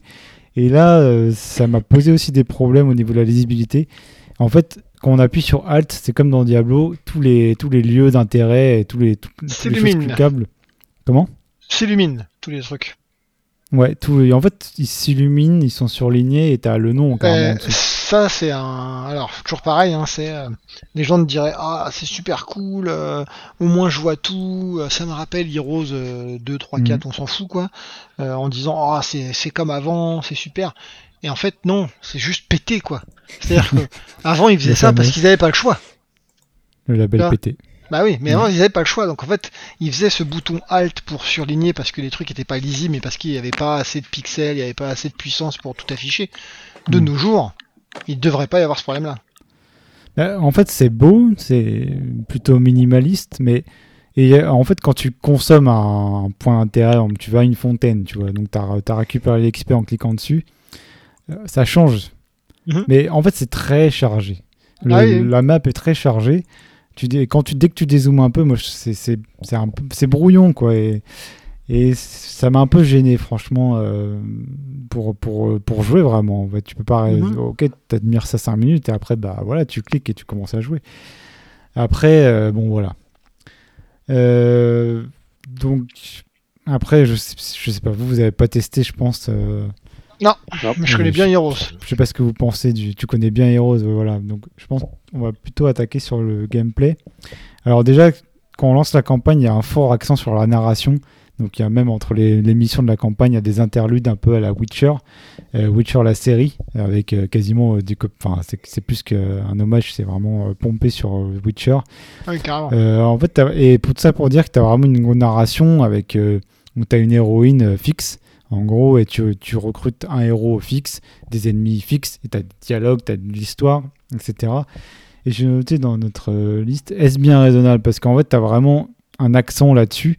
Tu as beaucoup de dialogues finalement. Et, alors, héros, c'était comme ça aussi parce que... Non, euh, les premiers héros, justement, euh, du 1 au 3, ils avaient une narration, ils avaient un, enfin, ils narration, ils avaient un monde du world building, comme on pourrait dire, ou un, du lore.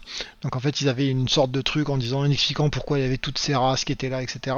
Mais derrière, la narration était quand même très, très, très euh, fine, quoi. C'était, euh, oh bah je suis un orc, je vais péter la gueule à l'humain, quoi. Tu vois. Donc c'était très simple. Bah, quand tu dis fine, en fait, c'était simple, ouais, plutôt. Oui, fine, oui.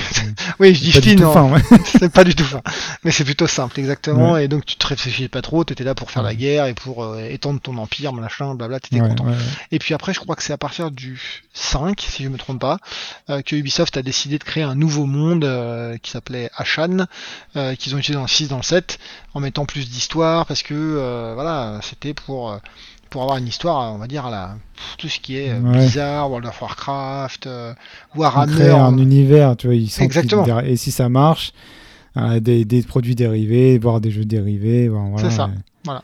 Et les joueurs s'en plaignaient hein, en disant, mais non, on préférait l'ancien monde, etc. Alors après, qui a raison, je m'en fous, limite, mais c'est la différence, quoi.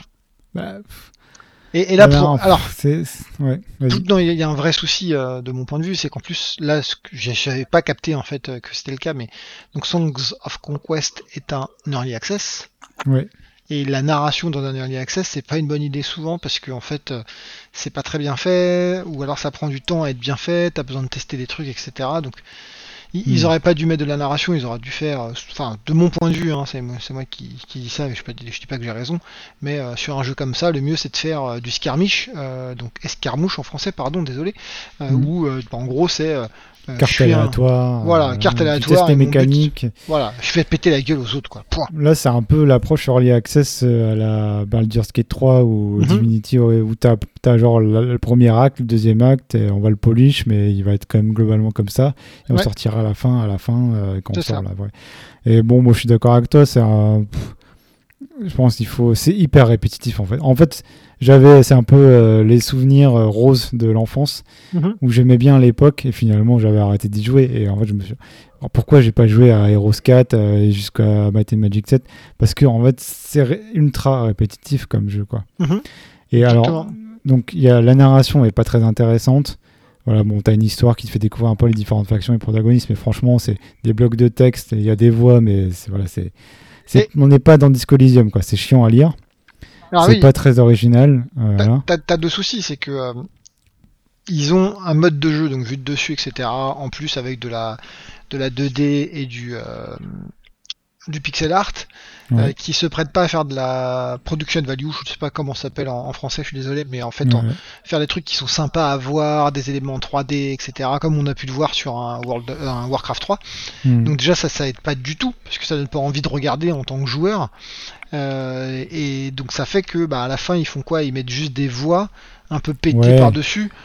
tu zoomes un peu sur la carte, euh, tu as les avatars en pixels et tu as des, grosses boîtes de dialogue mais les voix suffisent pas à te rendre ça intéressant. Et puis, c'est. Exactement. En fait, tu, sens que leur truc, c'est le design, enfin, c'est le graphisme, c'est vraiment. Euh, c'est le point fort du studio, quoi. Ouais. Et après, et, donc voilà. Donc, déjà, la narration, bof. Et moi, je, suis étonné qu'ils partent vraiment là-dessus, surtout dans leur early access. Euh, après, et, surtout si tu prends tous les jeux du gameplay, en désolé, fait. Désolé, je te coupe une seconde, mais si tu prends tous les jeux que toi tu aimes, euh, Yunzo, en plus, euh, donc on va parler de paradoxe, mais on en parlera juste après, hein, en plus. Mhm. Mais c'est des jeux où tu es plutôt libre, en fait, tu crées ton histoire.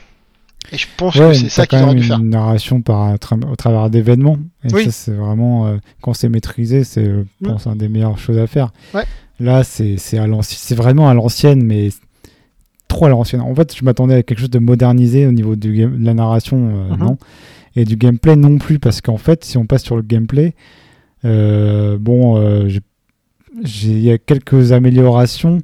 Donc c'est une pseudo, la construction de base, c'est un peu comme un RTS à StarCraft, sauf que tu as des emplacements déjà tout fait. Donc au niveau stratégique, tu dois choisir entre, en gros entre quelques bâtiments et tu vas pouvoir, selon les bâtiments que tu construis, avoir telle ou telle euh, armée, ces armées, elles ont leurs points forts, leurs points faibles, et aussi elles t'apportent différentes magies, différents points de magie, euh, et tu vas avoir accès à différentes magies selon la composition de ton armée. Donc ça, je pense, c'est assez innovant. Mais euh, finalement, bon, voilà, il faut quand même passer des tours à ce que les à aller récupérer des ressources pour améliorer ta ville, revenir dans la ville pour l'améliorer. Bon, tu peux, il y a des raccourcis, donc tu peux l'améliorer, je pense, sans forcément y aller. Pour recruter, par contre, il faut y passer. Il faut passer dans mhm. la ville. Ouais, classique. Euh, après, voilà, tu as, plusieurs, donc ils appellent ça des thaumaturges, plusieurs héros en gros.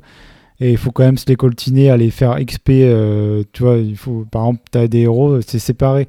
Donc euh, tu dois faire passer ton héros à la fontaine, puis le deuxième héros à la fontaine pour que lui aussi ait le bonus. En fait, c'est très lourd. Et après, c'est par tour aussi.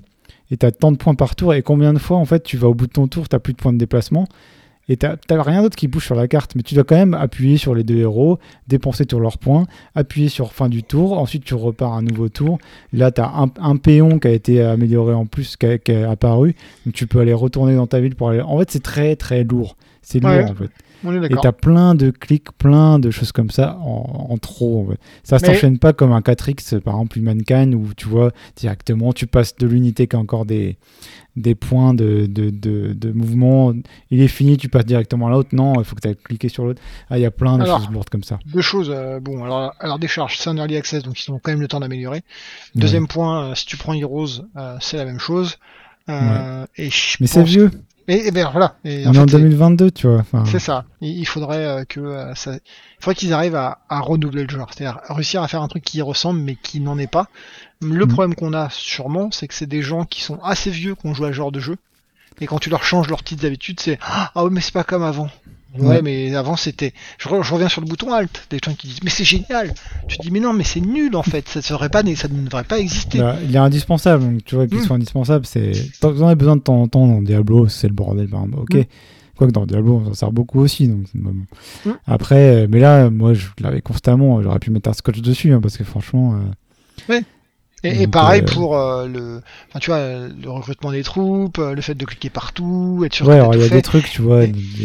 Dans une ville, tu peux mettre un bâtiment qui va te permettre de recruter tous mhm. les troupes de toutes les villes. Mais si tu t'éloignes de ce bâtiment-là, il faudra quand même revenir pour récupérer, tu vois. Et, les gens, alors les gens vont dire, oui, dans les 4X, c'est pareil. Ouais, mais les 4X, en fait, c'est pas exactement pareil. Mais en plus, dans les 4X, t'as plusieurs barres, plusieurs jauges qui augmentent. Euh, dans les Heroes Like, et euh, je ne sais pas jouer à Songs of Conquest, hein, mais vu ce que tu dis, ça a l'air d'être ça. Mm.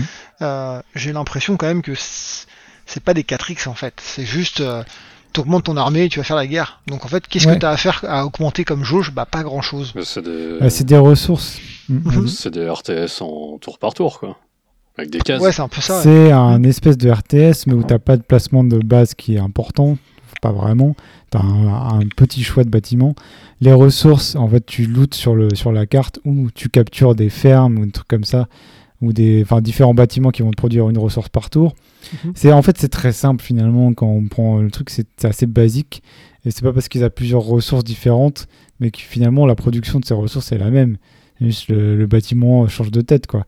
Donc en fait, il n'y a, pas de, a pas de richesse à ce niveau-là. Et après, euh, après peut-être qu'en augmentant la difficulté avec un bon équilibrage, ça pourrait être plus intéressant.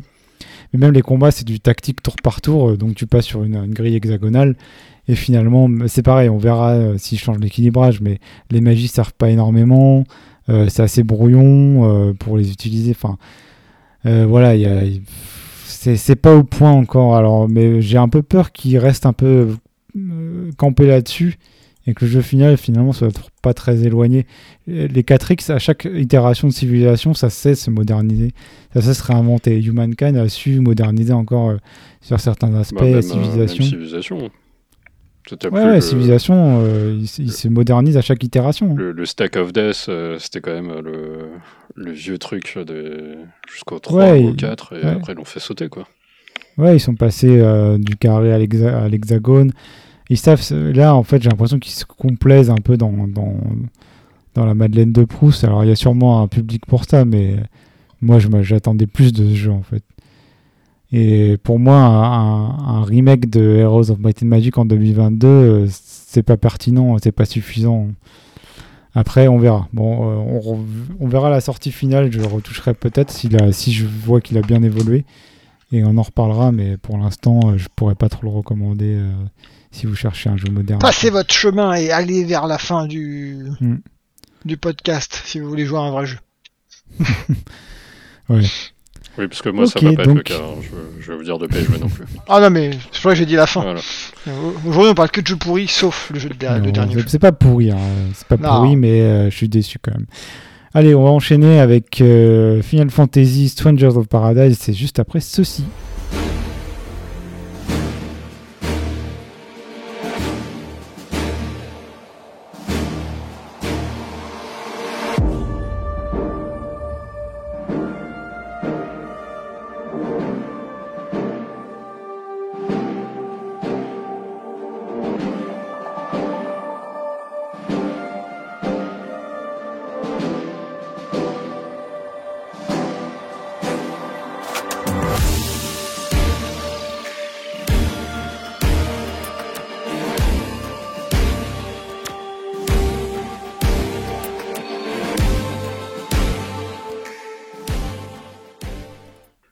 Messieurs, euh, je, je voudrais d'abord commencer par vous poser une question.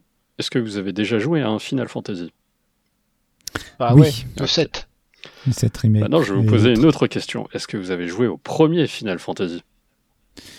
Bah non. Euh, Mystic Quest, t'as compte ou pas sur Game Boy? Non, bon bah non. Eh bah, Stranger of Paradise, euh, Final Fantasy, je sais pas trop quoi, est un euh, préquel à ce premier Final Fantasy dont personne n'a joué, ou en tout cas, je ne connais personne qui a joué. Donc l'histoire, euh, je, l'ai lu sur Wikipédia et c'est assez drôle parce que déjà à l'époque ils avaient des, les trucs habituels de Final Fantasy avec des voyages dans le temps. Tu fais ok, d'accord. Les mecs, on est en 87, vous écrivez mm. déjà des histoires qui tiennent pas la route. Enfin bon, bref. Donc voilà, euh, donc c'est pour ça que euh, bah, l'histoire, je l'ai pas trop suivi. Et euh, Stranger of Paradise, Final Fantasy Origins, ou je sais pas trop quoi, qu'est-ce que c'est? C'est un IO dans ce premier Final Fantasy. Enfin, c'est un préquel à ce premier Final Fantasy. Nioh, c'est la version. C'est la version Diablo avec du loot multicolore de tous les sens de Sekiro. Sekiro, je n'ai pas besoin de le, de le préparer. Et ça, c'est la version Wish, à savoir que euh, pour Nioh, ils ont quand même fait un effort où euh, ils ont fait des, euh, des, des, levels avec des raccourcis que tu peux débloquer, tout ce genre de trucs. Mais tu, tu, tu arrives à peu près à retenir le chemin. Là, tous les chemins se ressemblent. T'imagines que je sais pas, tu es dans un bâtiment administratif, tu prends un couloir à gauche, tu prends un couloir à droite, ça ressemble exactement à la même chose. Voilà, ce jeu, c'est pareil. Euh, ils ont... Donc le level design est pas incroyable. Quoi. Et catastrophique. Catastrophique. Euh, il y a une... Et toi, c'est juste ce qui t'a attiré, c'est le fait que ce soit un. C'est un Nioh. Toi, t'aimes beaucoup, aimes beaucoup Nioh. Ouais. Il y a, y a, un truc assez euh, sympa, c'est qu'ils ont euh, ils introduisent une nouvelle mécanique qui est un peu qui est un peu cheatée, qui est l'absorption. Ça a un nom, mais mais je m'en souviens pas savoir que euh, comme n'importe quel jeu du genre, tu peux euh, soit faire un sidestep ou une roulade ou ce genre de truc, donc esquiver ton coup, soit euh, parer, parer de, avec un, un perfect frame. Et là, en fait, tu tu peux maintenir, appuyer sur un bouton. Tu as une jauge qui va se vider, mais s'il y a un coup qui porte pendant, pendant ce, ce que cette jauge se vide, en fait, tu vas absorber le coup, ça va gonfler ta barre de mana, et euh, tu prends pas de dégâts. Et potentiellement, tu peux même absorber l'attaque et la renvoyer par la suite. Donc voilà, ça c'est la principale nouveauté.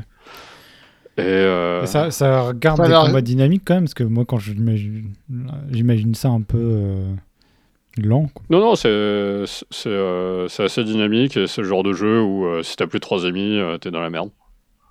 Ok. Tu... Ouais, d'accord. Ouais. T'avais une question, Bud? Non, non, euh, ça a l'air super sympa comme jeu.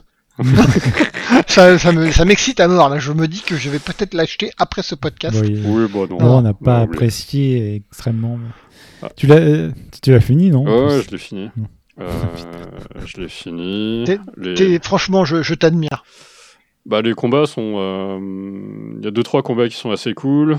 en revanche, c'est, c'est une gestion de la difficulté qui est pétée, à savoir qu'il double il double tes, euh, tes barres de, de PV d'ennemis, euh, ce genre de truc. Enfin bon, bref. du coup, en fait, tu as quand même le. Euh, comment dire Le fan service Final Fantasy. À savoir que tu vois un Tomberry, tu as envie de le fumer et c'est lui qui te fume ou euh, tu vois un cactus et forcément tu cours après lui et il te fout dans la merde, ce genre de truc. C'est lui qui te fume euh, Non, le, cactus, la plupart du temps, ça va, sauf quand il t'emmène dans des coins où il y a plein de gars partout et euh, c'était une embuscade. Mais le, le Tomberry, euh, ouais, tu vois, il, te one-shot, t'es un peu vénère, quoi. Mais c'est un Tomberry, c'est normal. normal. Voilà. Après, tu vas te friter contre des dragons, ce genre de truc. Euh, tu as un système de progression qui sert strictement à rien, à savoir que ton niveau il est basé sur ton équipement, mais ton équipement il est, il est limité par, la, euh, par le niveau de la mission que tu vas faire. Donc tu, peux pas farmer. Tu as des, as des classes avec des niveaux de classe qui vont te débloquer des, des compétences, mais au final ces compétences tu les utilises jamais. Et euh, tes armes la vraie question, plus que tes compétences. Est-ce qu'ils l'ont fait exprès pour donner un, feeling vieux jeu qui sait pas qu'on savait pas designer hmm. ou est-ce que c'est vraiment juste ils ont fait n'importe quoi? C'est ça la vraie question. C'est pas qu'ils ont fait n'importe quoi. C'est qu'en fait, euh, ils ont pris Nioh, ils ont mhm. dégagé tout ce qui était tendu, euh, ils ont mis des, des skins, ils t'ont mis une mécanique facile, et voilà. D'accord. Tu as, toujours des fans de Final Fantasy, euh, ils l'achèteront. Euh, c'est des mecs qui ont jamais joué à. C'est des mecs qui ont jamais joué à euh, Nioh, c'est des mecs qui ont jamais joué à Sekiro, ils seront contents quoi. Parce que c'est abordable. Et, donc c'est ça ce que tu veux dire par Nioh Wish? Ouais. C'est genre ça vient de chez Wish le, site internet ou C'est ça. ou Shine. D'accord. ou, AliExpress, tu vois, je sais pas. Ah, ce que je veux dire, c'est Nio Alibaba, Nio AliExpress. Ok. Les Nio pour les nuls. C'est ça. C'est bon. Et, qu'est-ce qui t'a tenu euh, jusqu'à la fin du jeu quand même Oui, pourquoi t'as fini À chaque fois, question. tu bah, défonces les jeux. Ouais, je l'ai fini, je passe 60 heures. Donc, euh... je l'ai payé, mon gars, donc je l'ai fini. non, je suis sûr qu'il y a quelque bah, chose de. Tu sais, t'as toujours les trucs de euh, level, level, level, quoi. Enfin, ça, ça marche toujours, hein, c'est comme ça que marchent les RPG. Ouais, faire grimper les, les chiffres, c'est vrai que ça va toujours un, un, petit truc avec ça. Mais tu vois, euh, je finis le jeu, j'ai débloqué la dernière classe, j'ai euh, fini le dernier arbre. J'utilise aucune des compétences, mais c'est pas grave, je le fais. ok, donc. Euh, ne le faites pas. Tu recommandes Tu recommandes pas spécialement. Mais bon, c'est vrai qu'il n'y avait pas grand chose, hein, on vous a dit, euh, d'intéressant ces derniers temps, je trouve. si, tu veux, si tu veux une vraie recommandation, je te recommanderais plutôt euh, le remake de euh, Link's Awakening sur, sur Switch là. Que, ça, date. Hein, Bah oui, ça date, mais ah j'ai pris plus de plaisir à le faire que, que Nioh, tu vois. Enfin, le Nioh Wish. ouais, même s'il arrive à ramer comme jeu, c'est quand même assez incroyable. Ah, au final, ça va. Au final, ça va. Ouais, moi je l'ai fait, j'ai presque fini. Euh, j'ai pas fini, enfin, je finisse. Ouais. Ok, bon, bah merci euh, Laurent pour cette euh, petite review de Final Fantasy Strangers of Paradise. tu y as joué sur Steam? Non, je l'ai pris sur PS4. PS4, il est sur PC ou pas? Euh, Il me semble avoir vu. Je vais vérifier quand même. Je crois que oui aussi, mais euh, d'accord. Bon, de toute façon, c'est un jeu qui va se faire à la manette euh, si vous le faites sur PC aussi. Euh... Bon, oui, Epic Games. Ouais, sur PS5, 4, Xbox, PC. Très bien. Mais que sur Epic. Il n'est pas chez Steam. Ah oui. Ah oui, c'est ça. C'est pour ça, ok. Avec Epic Game Store, donc pour les joueurs PC que vous êtes. Euh, ok, bon, on va terminer par le restart avec Stellaris Overload. C'est juste après ceci.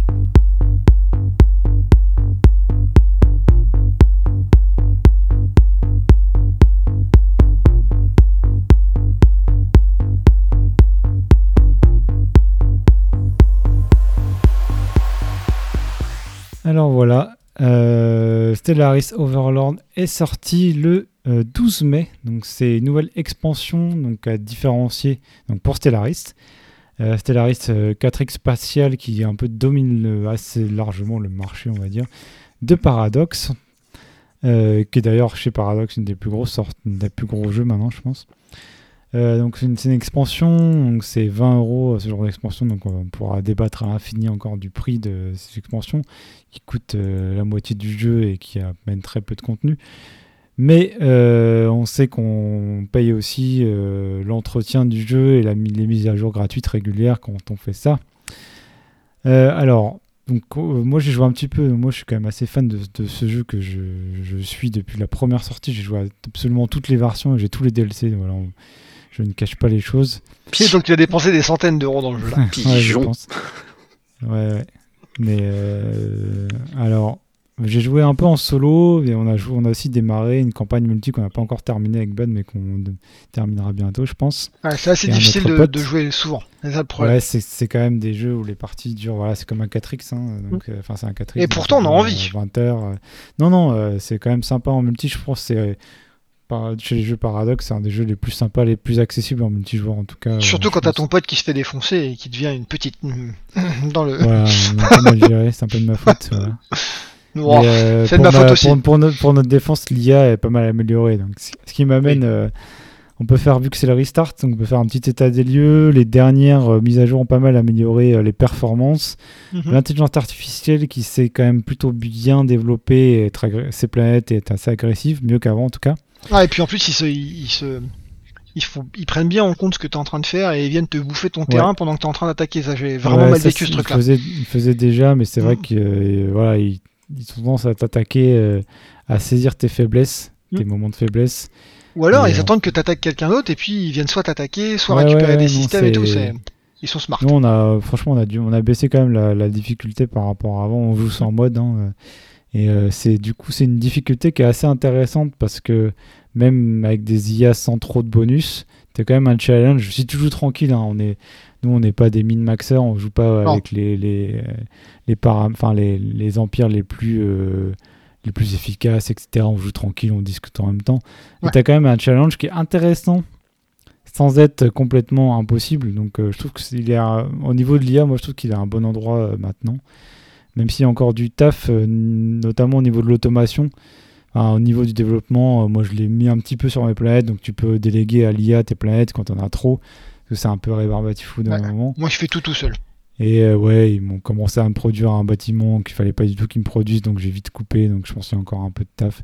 En fait, il y a, globalement, je pense que c'est pas trop mal, pour l'IA ça fonctionne, mais c'est vrai que pour des cas bien particuliers, des fois, c'est quand même pas trop ça, et mm. Il faut quand même souvent rester. Euh, Après, c'est difficile quand même pour une IA. Hein. Ouais, parce qu'il y a un nombre de paramètres à prendre en compte, exactement. Ouais, voilà, c'est des jeux complexes. Euh. Après, des fois, tu te dis eh, pourquoi il fait ça? C'est évident qu'on peut pas faire ça. Et finalement, mm. pour euh, arriver à ce cheminement-là et se dire qu'il faut pas faire ça, c'est pas toujours simple. Exactement. Pas les excuser, mais l'IA des 4X, c'est toujours compliqué. Mm. alors ensuite, il y a un travail aussi, pas, pas forcément de, de, correction de bugs ou quoi, mais de rééquilibrage. Parce que le jeu, en s'étendant au niveau, en ayant plein le plus de systèmes possible, de systèmes solaires possibles, était le jeu qui était favorisé. Euh, ils ont essayé de rééquilibrer vers euh, des, empires qui sont plus resserrés en gros. Euh, en équilibrant au niveau de la. De, en fait, ce que ça coûte en recherche, en, tous les coûts internes de l'Empire, coûte plus cher quand tu t'étends. Il y avait déjà un peu ça, mais en gros, c'est quand même de plus en plus intéressant de rester moins étendu. Même si, logiquement, un empire très étendu finira par dominer par la production brute de ressources, finalement le nombre de population, etc. Mais ils ont un peu rééquilibré ça et c'est quand même intéressant de jouer sans trop s'étendre. Et après, on peut s'étendre aussi diplomatiquement en, ayant un petit empire qui va avoir de nombreux vassaux, par exemple. C'est ce qui a été beaucoup retravaillé avec la dernière mise à jour, où les vassaux peuvent être un peu customisés. Euh, au niveau de, des comptes, on peut en fait établir des contrats et des spécialisations euh, avec les, vassaux, ce qu'il n'y avait pas avant. Et avec l'extension, en fait, on peut vraiment plus customiser ces vassaux, en faire plutôt pro-militaire, plutôt des vassaux recherche ou des vassaux dédiés à la production de ressources, avec les bonus euh, dans chaque type qui vont avec. Euh, alors après, dans, dans l'extension à proprement parler, il y a aussi 5 origines, donc c'est ce qu'on peut choisir pour développer son empire au début qui sont, j'ai trouvé, assez anecdotiques, qui sont souvent juste des portes d'entrée, un peu des, aperçus des nouvelles features, notamment, euh, voilà, euh, une origine où tu démarres vassal et tu vas voir un peu ce gameplay-là. Une origine où tu démarres avec une nouvelle méga structure, la catapulte spatiale qui va te projeter dans l'espace. Euh, une, origine qui est assez intéressante par contre, où tu vas démarrer en empire souterrain avec des bonus sur la production de minerais, etc un peu cosmétique, mais aussi avec des petites features intéressantes au niveau gameplay. Après, les origines, pour moi, ça révolutionne pas le gameplay, c'est un, un, peu presque narratif et du jeu de rôle, du, de l'ordre du jeu de rôle en fait, euh, de l'aspect jeu de rôle. L'origine qu'on a prise, euh, qui était euh, donc être des vassaux, était intéressante. Mais le truc qu'il y a, c'est que l'empire, enfin le, royaume qui. Sans spoiler peut-être, mais. Deux. Ah oui, parce qu'effectivement, ça arrive tout le temps en fait. Oui, oui. Ah oui, c'est ça le problème. parce que moi, je trouvais que ça c'était pété. Ouais, voilà, en fait, on, commence vassaux. Donc, ce qui est intéressant en multi, c'est si on la prend tous, on commence tous vassaux du même empire. Mhm. Et normalement, maintenant, ça a été corrigé, on commence tous assez proches. Donc, c'est quand même sympa pour le multi. Après, euh, moi, c'est pas, une... pas très développé en fait. Il se passe un truc et qui maintenant, euh, comme les gens ont un peu gueulé, euh, il y aura peut-être plus de, de, de, de conclusions à cette origine. Mais c'est pas des choses qui vont transformer complètement euh, le bah, gameplay, c'est plus des petits trucs en plus quoi. Ouais, qui vont permettre d'orienter un peu, spécialiser ton empire dès le début. Sans, mais, euh. sans spoiler, mais euh, c'est dommage que le truc qui arrive donc soit scripté. Moi j'aurais préféré qu'on doive le, Condus, je sais pas si. Euh, Condus du. Ou euh, Jean-Claude Duss. Euh, non, mais qu'on doive le déclencher, en fait, que ce soit nous qui amenions cette résolution. Là, c'est un peu de nulle part, c'est sorti, on se dit, tiens, qu'est-ce qui s'est passé? Bon, bah, ok, on y est. Ouais, mais je pense que ça résume un peu toutes les origines qui sont souvent anecdotiques. Mm. C'est souvent des arcs narratifs où, voilà, t'as une, une super structure en plus, tu démarres sur un, un monde circulaire en anneau ou sur un habitat, et voilà. Mais c'est. Mm c'est de l'ordre du roleplay, moi, je trouve, du jeu de rôle, hein, plutôt que, que, vraiment quelque chose de transformatif. Après, euh, il y a des nouvelles enclaves, donc c'est des espèces de, de bases de, de, personnages non joueurs dans l'espace qui sont pas des empires, mais qui vont donc euh, t'apporter euh, voilà des, des, ressources, des bonus, etc. Il y en a trois nouvelles, dont une notamment intéressante qui te permet de faire des mercenaires. Et toi, en fait, tu vas, enfin, en fait non, elles n'existent pas de base dans le jeu.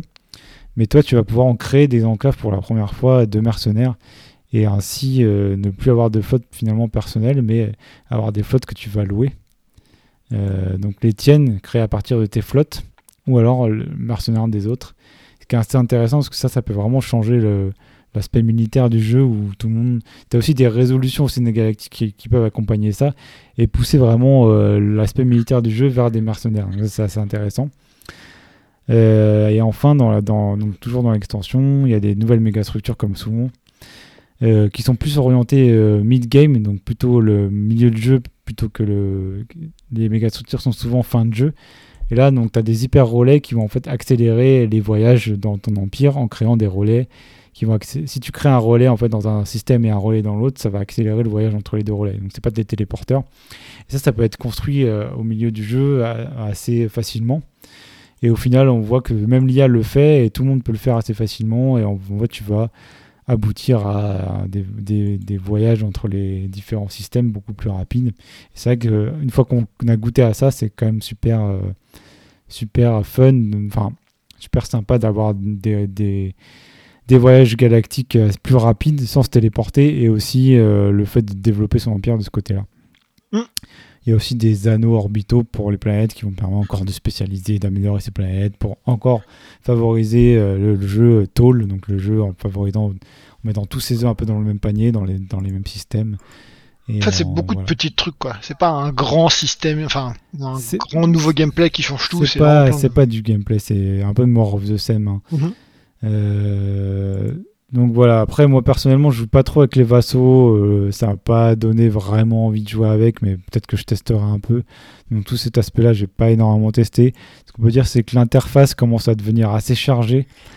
Euh, pour les gens qui découvrent, euh, donc moi j'ai toutes les extensions, donc quand on joue en multi, on se bouffe toutes les extensions. Donc pour les gens qui n'ont pas l'habitude, comme vous qui n'avez pas joué Bud et un autre pote, depuis longtemps, c'est non-stop en fait. On a des notifications de partout, des choses qui se passent tout le temps, donc ça peut être vraiment euh, lourd au bout d'un moment. Quand on a fait la première partie, c'était déjà le cas. Là, c'est juste horrible, limite. C'est intense, ah. hein, franchement. Là, chez moi. Et puis il y a des fois où tu vois pas les notifs importantes. Hein. On est d'accord. Où tu parles de ta flotte. Ça peut créer des crises. oui, chez moi, pas, pas dans le jeu, chez moi. ouais, ouais, non. Et euh, ouais, ce qu'on peut dire, c'est quand même, ouais, donc t'as vraiment un, énormément de contenu après, on peut, on peut désactiver hein, les, toutes les extensions qu'on veut pas pour telle ou telle partie, donc si, mais c'est dommage. Ce qui, serait mieux, c'est un peu de, de distiller le contenu un peu de manière plus intelligente plutôt qu'en vrac. Mais bon, ça, c'est pas encore trop. Euh, c'est pas pour demain et aussi de pouvoir customiser à la limite les notifications parce que tu as beaucoup de notifications qui servent à rien. Tu continues à recevoir euh, comme quoi tel ou tel empire a arrêté un pacte. Bon, euh, la plupart du temps, tu t'en fous mm. et euh, tu veux pas le zapper quoi. Donc ça, c'est un peu dommage. J'aimerais bien qu'ils retravaillent ça, moi, mais voilà. Je suis assez d'accord. Le nombre de fois où on reçoit un truc d'un empire qu'on connaît même pas vraiment parce qu'il est pas bah autour de nous ça permettrait de réduire la lourdeur tout en gardant les infos euh, les plus importantes euh, sans, sans virer du contenu. Donc, euh, Je suis tout à fait d'accord. voilà. Après, globalement, donc c'était, c'est maintenant les extensions sont assez, sortent assez bien, il n'y a pas trop de bugs. Et moi, globalement, c'est plus sur le où va le jeu. Donc voilà, on a dit il y a beaucoup de contenu, pas forcément bien présenté tellement c'est riche maintenant. L'interface est aussi, voilà, il y a plein de boutons partout. Enfin, ça, ça devient énorme. Pourtant, pour autant, je pense qu'ils vont continuer à le développer, donc je ne sais pas s'ils ont prévu de faire un petit retour sur l'interface, ce serait pas de mal. Et après, sur le contenu en lui-même, pour moi, c'est une expansion qui a à nouveau euh, gagné plus en fait. Toujours euh, le, besoin primaire de puissance est toujours, toujours plus. C'est dirigé envers les joueurs qui veulent pas de challenge, tu as l'impression qu'ils veulent vraiment euh, être les plus balèzes le plus vite possible et dominer la galaxie. Et donc en fait, les vassaux, bah, c'est intéressant quand tu es déjà au top finalement, quand tu as déjà mhm. conquis et tu vas faire. En fait, quand tu as des vassaux, limite, tu as déjà un peu gagné. Enfin, tu es très fort. Donc finalement, euh, moi, c'est pas ce que j'attends trop. J'attends notamment euh, une politique intérieure un peu plus, euh, un peu plus délicate. Euh, parce que là, c'est vraiment les factions euh, internes qui touchent jamais quasiment. Et peut-être quand tu t'étends trop, quand tu deviens trop puissant, avoir euh, voilà, des révoltes internes. Et ça, j'ai l'impression que c'est pas un territoire où ils veulent tellement aller. Le dit Yunzo, c'est qu'il attend Victoria 3. un peu marre de ces, de ces redites d'expansion où c'est la surenchère en fait des méga structures, des gros vaisseaux, des voilà, euh, c'est bien, mais euh, j'espère qu'ils vont passer un peu à, autre chose. Quoi. Il y a des joueurs qui aimeraient aussi des religions, développer un peu plus l'aspect spirituel, ça pourrait être intéressant. Des espèces de, maladies galactiques ou des, événements galactiques, enfin, et plus d'interactions aussi euh, non militaires entre les empires. Même si maintenant on peut s'étendre vraiment diplomatiquement sans, sans tirer une seule fois, donc ça c'est plutôt bien développé. Mais moi je trouve que c'est un problème, enfin c'est quelque chose, un aspect des jeux paradoxes qui est assez commun à tous, c'est il faut s'étendre, alors militairement ou diplomatiquement, mais s'étendre, étendre sa force ou s'ennuyer. Tu auras du mal à rester un petit empire dans ton coin à développer juste ton empire, Mhm. sans- tu vas te faire chier au bout d'un moment. Donc, euh, soit tu vas forcer avec le Sénat, soit tu vas forcer avec les vassaux, avec ta fédération. Donc ça, c'est cool. Mais pour moi, ça serait aussi intéressant de se développer peut-être autrement. Je sais pas. Enfin, c'est difficile, j'ai pas vraiment de proposition à faire, mais il faut- je trouve qu'il faut vraiment s'étendre et, et accroître en puissance, sinon tu t'ennuies un peu peut-être dans ces parties. hein. Donc voilà. Ah bon Euh, enfin, on peut confirmer puisque euh, on a quand même trois styles de jeu différents, donc euh, Mhm. avec on est on est trois à jouer sur la partie multi. Ouais. On a notre troisième compère qui est plutôt, je vais pas dire diplomatique, mais en tout cas il est pacifiste, il est tranquille, il essaie de développer son truc, ouais, ouais. c'est ça. Euh, Il y a toi qui est plutôt de je veux m'étendre mais d'un point de vue euh, politique, en tout cas à la base. Et puis il y a moi qui euh, attaquons tout le monde, attaquons Plutôt tout le monde. Voilà. Et, à la fin, et à la fin qui a raison, bah c'est moi en fait, parce qu'il faut attaquer tout le monde si tu veux euh, augmenter vite. En tout Bah, cas. en fait, c'est. Voilà, moi, en... diplomatiquement, je suis monté dans le Sénat. Mais c'est vrai que après il y a d'autres empires qui sont tellement forts militairement qu'ils sont difficiles à contenir au Sénat. Ouais. Même si il y a moyen de le faire des choses. Après, la féd- on a une fédération et en solo, j'aurais essayé de prendre le, prendre le pouvoir dans la fédération. Mm. Mais là, on sait que si on. Bon, je vais pas prendre le pouvoir par rapport à vous. Et euh, si on invite euh, d'autres empires dans notre fédération, euh, ils vont pouvoir prendre le pouvoir eux si on, nous on le fait pas. Donc c'est un peu risqué. Mm. Donc finalement, c'est vrai que militairement, c'est ce qui est le plus intéressant. Mais ça, c'est assez propre au multi. hein, mais euh, Ouais, c'est sûr. après, c'est très riche. hein, mais bon, c'est vrai que maintenant, tu peux dominer la galaxie en étant, euh, en prenant le pouvoir dans ta fédération ou dans le Sénat galactique ou militairement. Ou... Mais ah, pour moi, c'est finalement assez redondant. C'est la course à la puissance qui est toujours renouvelée. Et peut-être que c'est ce que veulent beaucoup de gens, mais euh, je pense qu'il y a aussi beaucoup qui veulent des, des politiques intérieures ou des choses un peu plus détaillées à ce niveau-là. Un espionnage qui servirait vraiment. euh, voilà, et après, voilà, côté mercenaire, c'est intéressant aussi déjà, et donc ils développent un petit peu des choses parallèles à, à la course à la puissance, mais. euh, On verra Victoria 3. Peut-être que c'est Victoria 3 mais ouais, voilà, c'est une bonne conclusion. Je pense que Victoria 3, c'est un jeu qui a l'air d'être assez euh, développé pour s'occuper de son pays aussi, potentiellement sans s'ennuyer, euh, Mhm. en, le faisant passer d'un d'un pays rural à, ou un pays et ou un pays monarchique à un pays plus diplomatique, euh, plus républicain, pardon, et euh, qui réussit sa transition industrielle Ouais. euh, sans forcément avoir une conquête. Euh, donc ça, ça sera peut-être euh, le, un jeu vraiment euh, qui correspondra à notre style de jeu, en tout cas à moi, à suivre quoi. À Donc, tester. Vivement qu'il sorte. Ouais, de ce qu'on a vu, donc il sortira cette année. Il a été annoncé, confirmé pour cette année, euh, sûrement en fin d'année. hein. De toute façon, il sera jouable à ParadoxCon en septembre, donc il sortira pas avant. Très probablement, il sortira en novembre ou début décembre, mais euh, sûrement pas en septembre-octobre. Il était sorti quand hein, déjà euh, Kings? Début septembre. Euh, septembre, je crois. ouais. Donc, Ouais. euh, a priori, à mon avis, là, bon, après, c'est, c'est au doigt, hein, mais moi, je verrai bien novembre, novembre, fin novembre.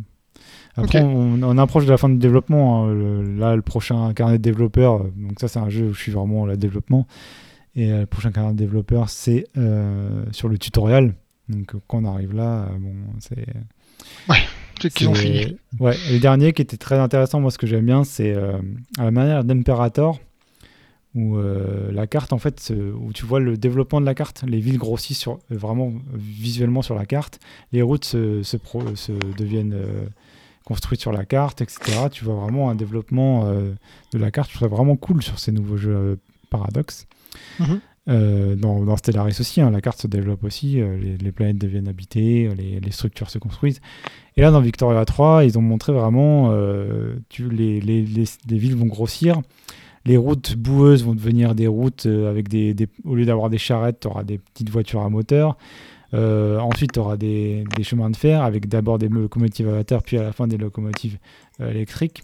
Au Sympa. niveau de la guerre, tu auras les effets de la guerre, euh, etc. Donc, ils ont un gros effort sur la carte. Euh, les, les lignes commerciales maritimes seront d'abord des voiliers, puis des vaisseaux à vapeur, euh, puis des vaisseaux peut-être euh, bon, peut-être pas électriques. on- Bref, voilà. On aura une évolution en tout cas, en tout cas des vaisseaux maritimes, des vaisseaux. Euh, donc je trouve que cet aspect visuel, alors les gens commencent à se plaindre, oui mon PC pourri il fera pas tourner, mais je pense qu'il ouais, faut, il faut savoir passer à autre chose. euh, non mais maintenant plus on avance, plus les, les, PC de base peuvent faire tourner des choses. Et on va pas rester bloqué avec des cartes euh, en 2D de merde parce que les gens veulent, parce que 1% des gens veulent pas changer de PC. Je trouve que il y a aussi une, une immersion, enfin voilà c'est un jeu sur la révolution industrielle il faut qu'on puisse voir la carte qui évolue et l'industrialisation du monde, moi je trouve. Donc c'est super intéressant. Ça, ça, ça reste d'être super euh, agréable en tout cas à ce niveau-là. Yes. Ouais, bon, je voulais pas parler de Victor 3 spécialement, mais c'est vrai que. C'est moi qui t'ai lancé, je suis désolé. Non, non, mais moi c'est un jeu que j'attends beaucoup. Toi aussi, je pense. On en bah, parlera sûrement euh, dans Reboot et ensemble, euh, pas mal. Mais je pense, à mon avis, ce sera pas un jeu adapté au multi, hein, comme Courier Kings. À voir. Qui, qui, nous plaira pas spécialement multi. Bah, Faut raconter ce quand même, mais. Je pense que je suis pas sûr parce que c'est un jeu où tu seras beaucoup dans ton coin. Et... Mais bon, à voir. Hein. À voir, exactement. Voilà, bon, allez, on n'a pas fait vraiment une heure, mais. Bon, pas loin. Deux, heures. Tout est relatif. Un dernier mot, euh, toujours pas tenté par, euh, par Victor UA3 Stellaris, euh, Laurent Non. Malheureusement, à mon grand dame. Mais à quoi, à quoi allons-nous jouer? Ah, la prochaine fois. Pour la prochaine fois. Bah, c'est l'été, hein, ça va être un peu mort. Hein. Alors, ouais, je veux bien faire ça, mais à chaque fois qu'on dit un truc comme ça, on n'y joue pas. C'est ça, euh, ça le, le, running gag. Ouais, c'est ça le running gag.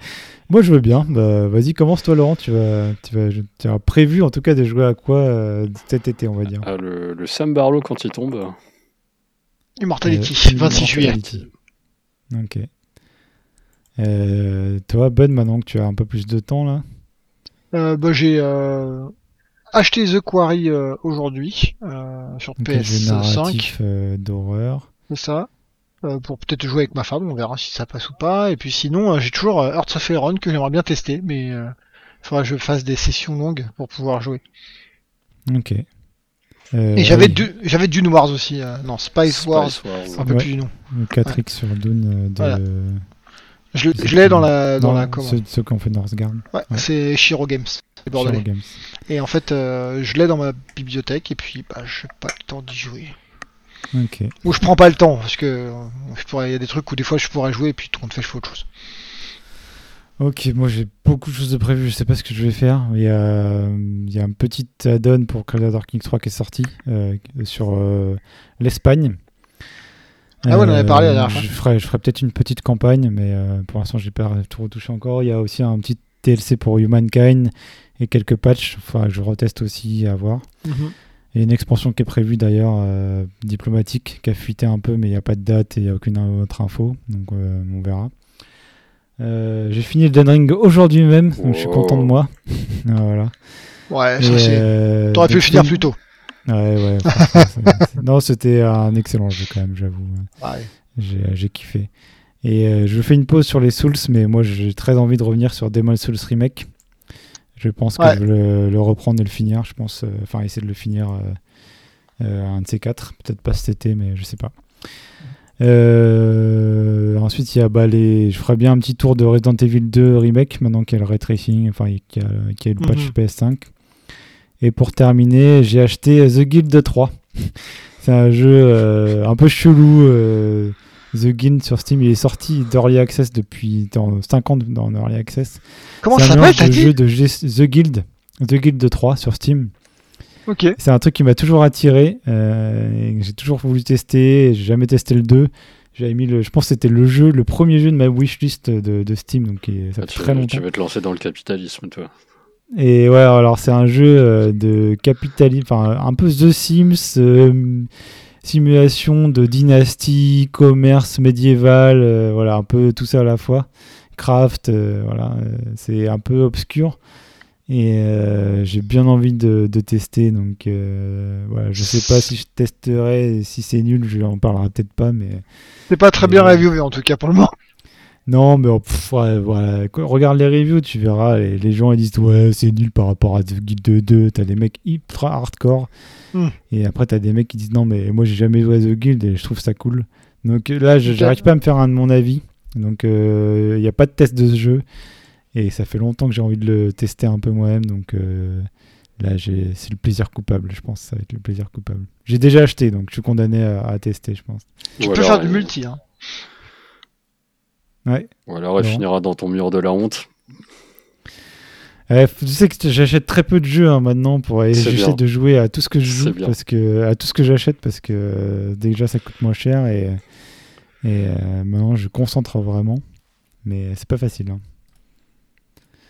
Et eh bien voilà, bonne idée, c'est vrai, Laurent, de, faire un petit tour des, jeux auxquels on jouera peut-être ou peut-être pas. Ou peut-être pas.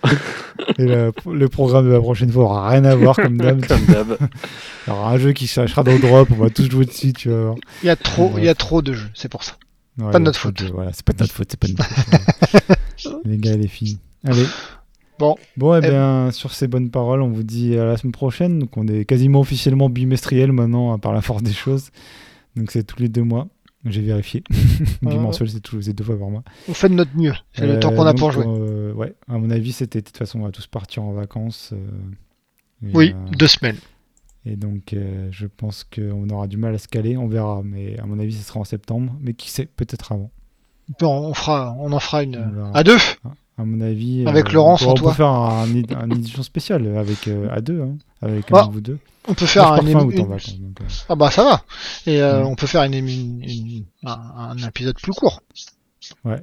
C'est ce qu'on dit à chaque fois et j'ai l'impression que les épisodes se sera ouais, tu vois. avant le début, il avait dit qu'on fera une heure. On est intervenu, ouais, on est intervenu à une heure et quelques, mais mais bon là on a on a fauté. On a fauté. Allez. Ah, il y a V-Rising aussi. V-Rising, euh, nouvelle sensation, euh, Valheim-like un peu avec des vampires à tester peut-être. C'est pas con, surtout que ça on peut le faire en multi sans problème. Ouais, à 4. À voir, à voir. Encore un jeu sur notre, euh, notre liste. Mailing. Ouais. Yep. Allez les amis. Ciao. Ciao. À, bientôt. la prochaine. Ciao. Ciao à tous.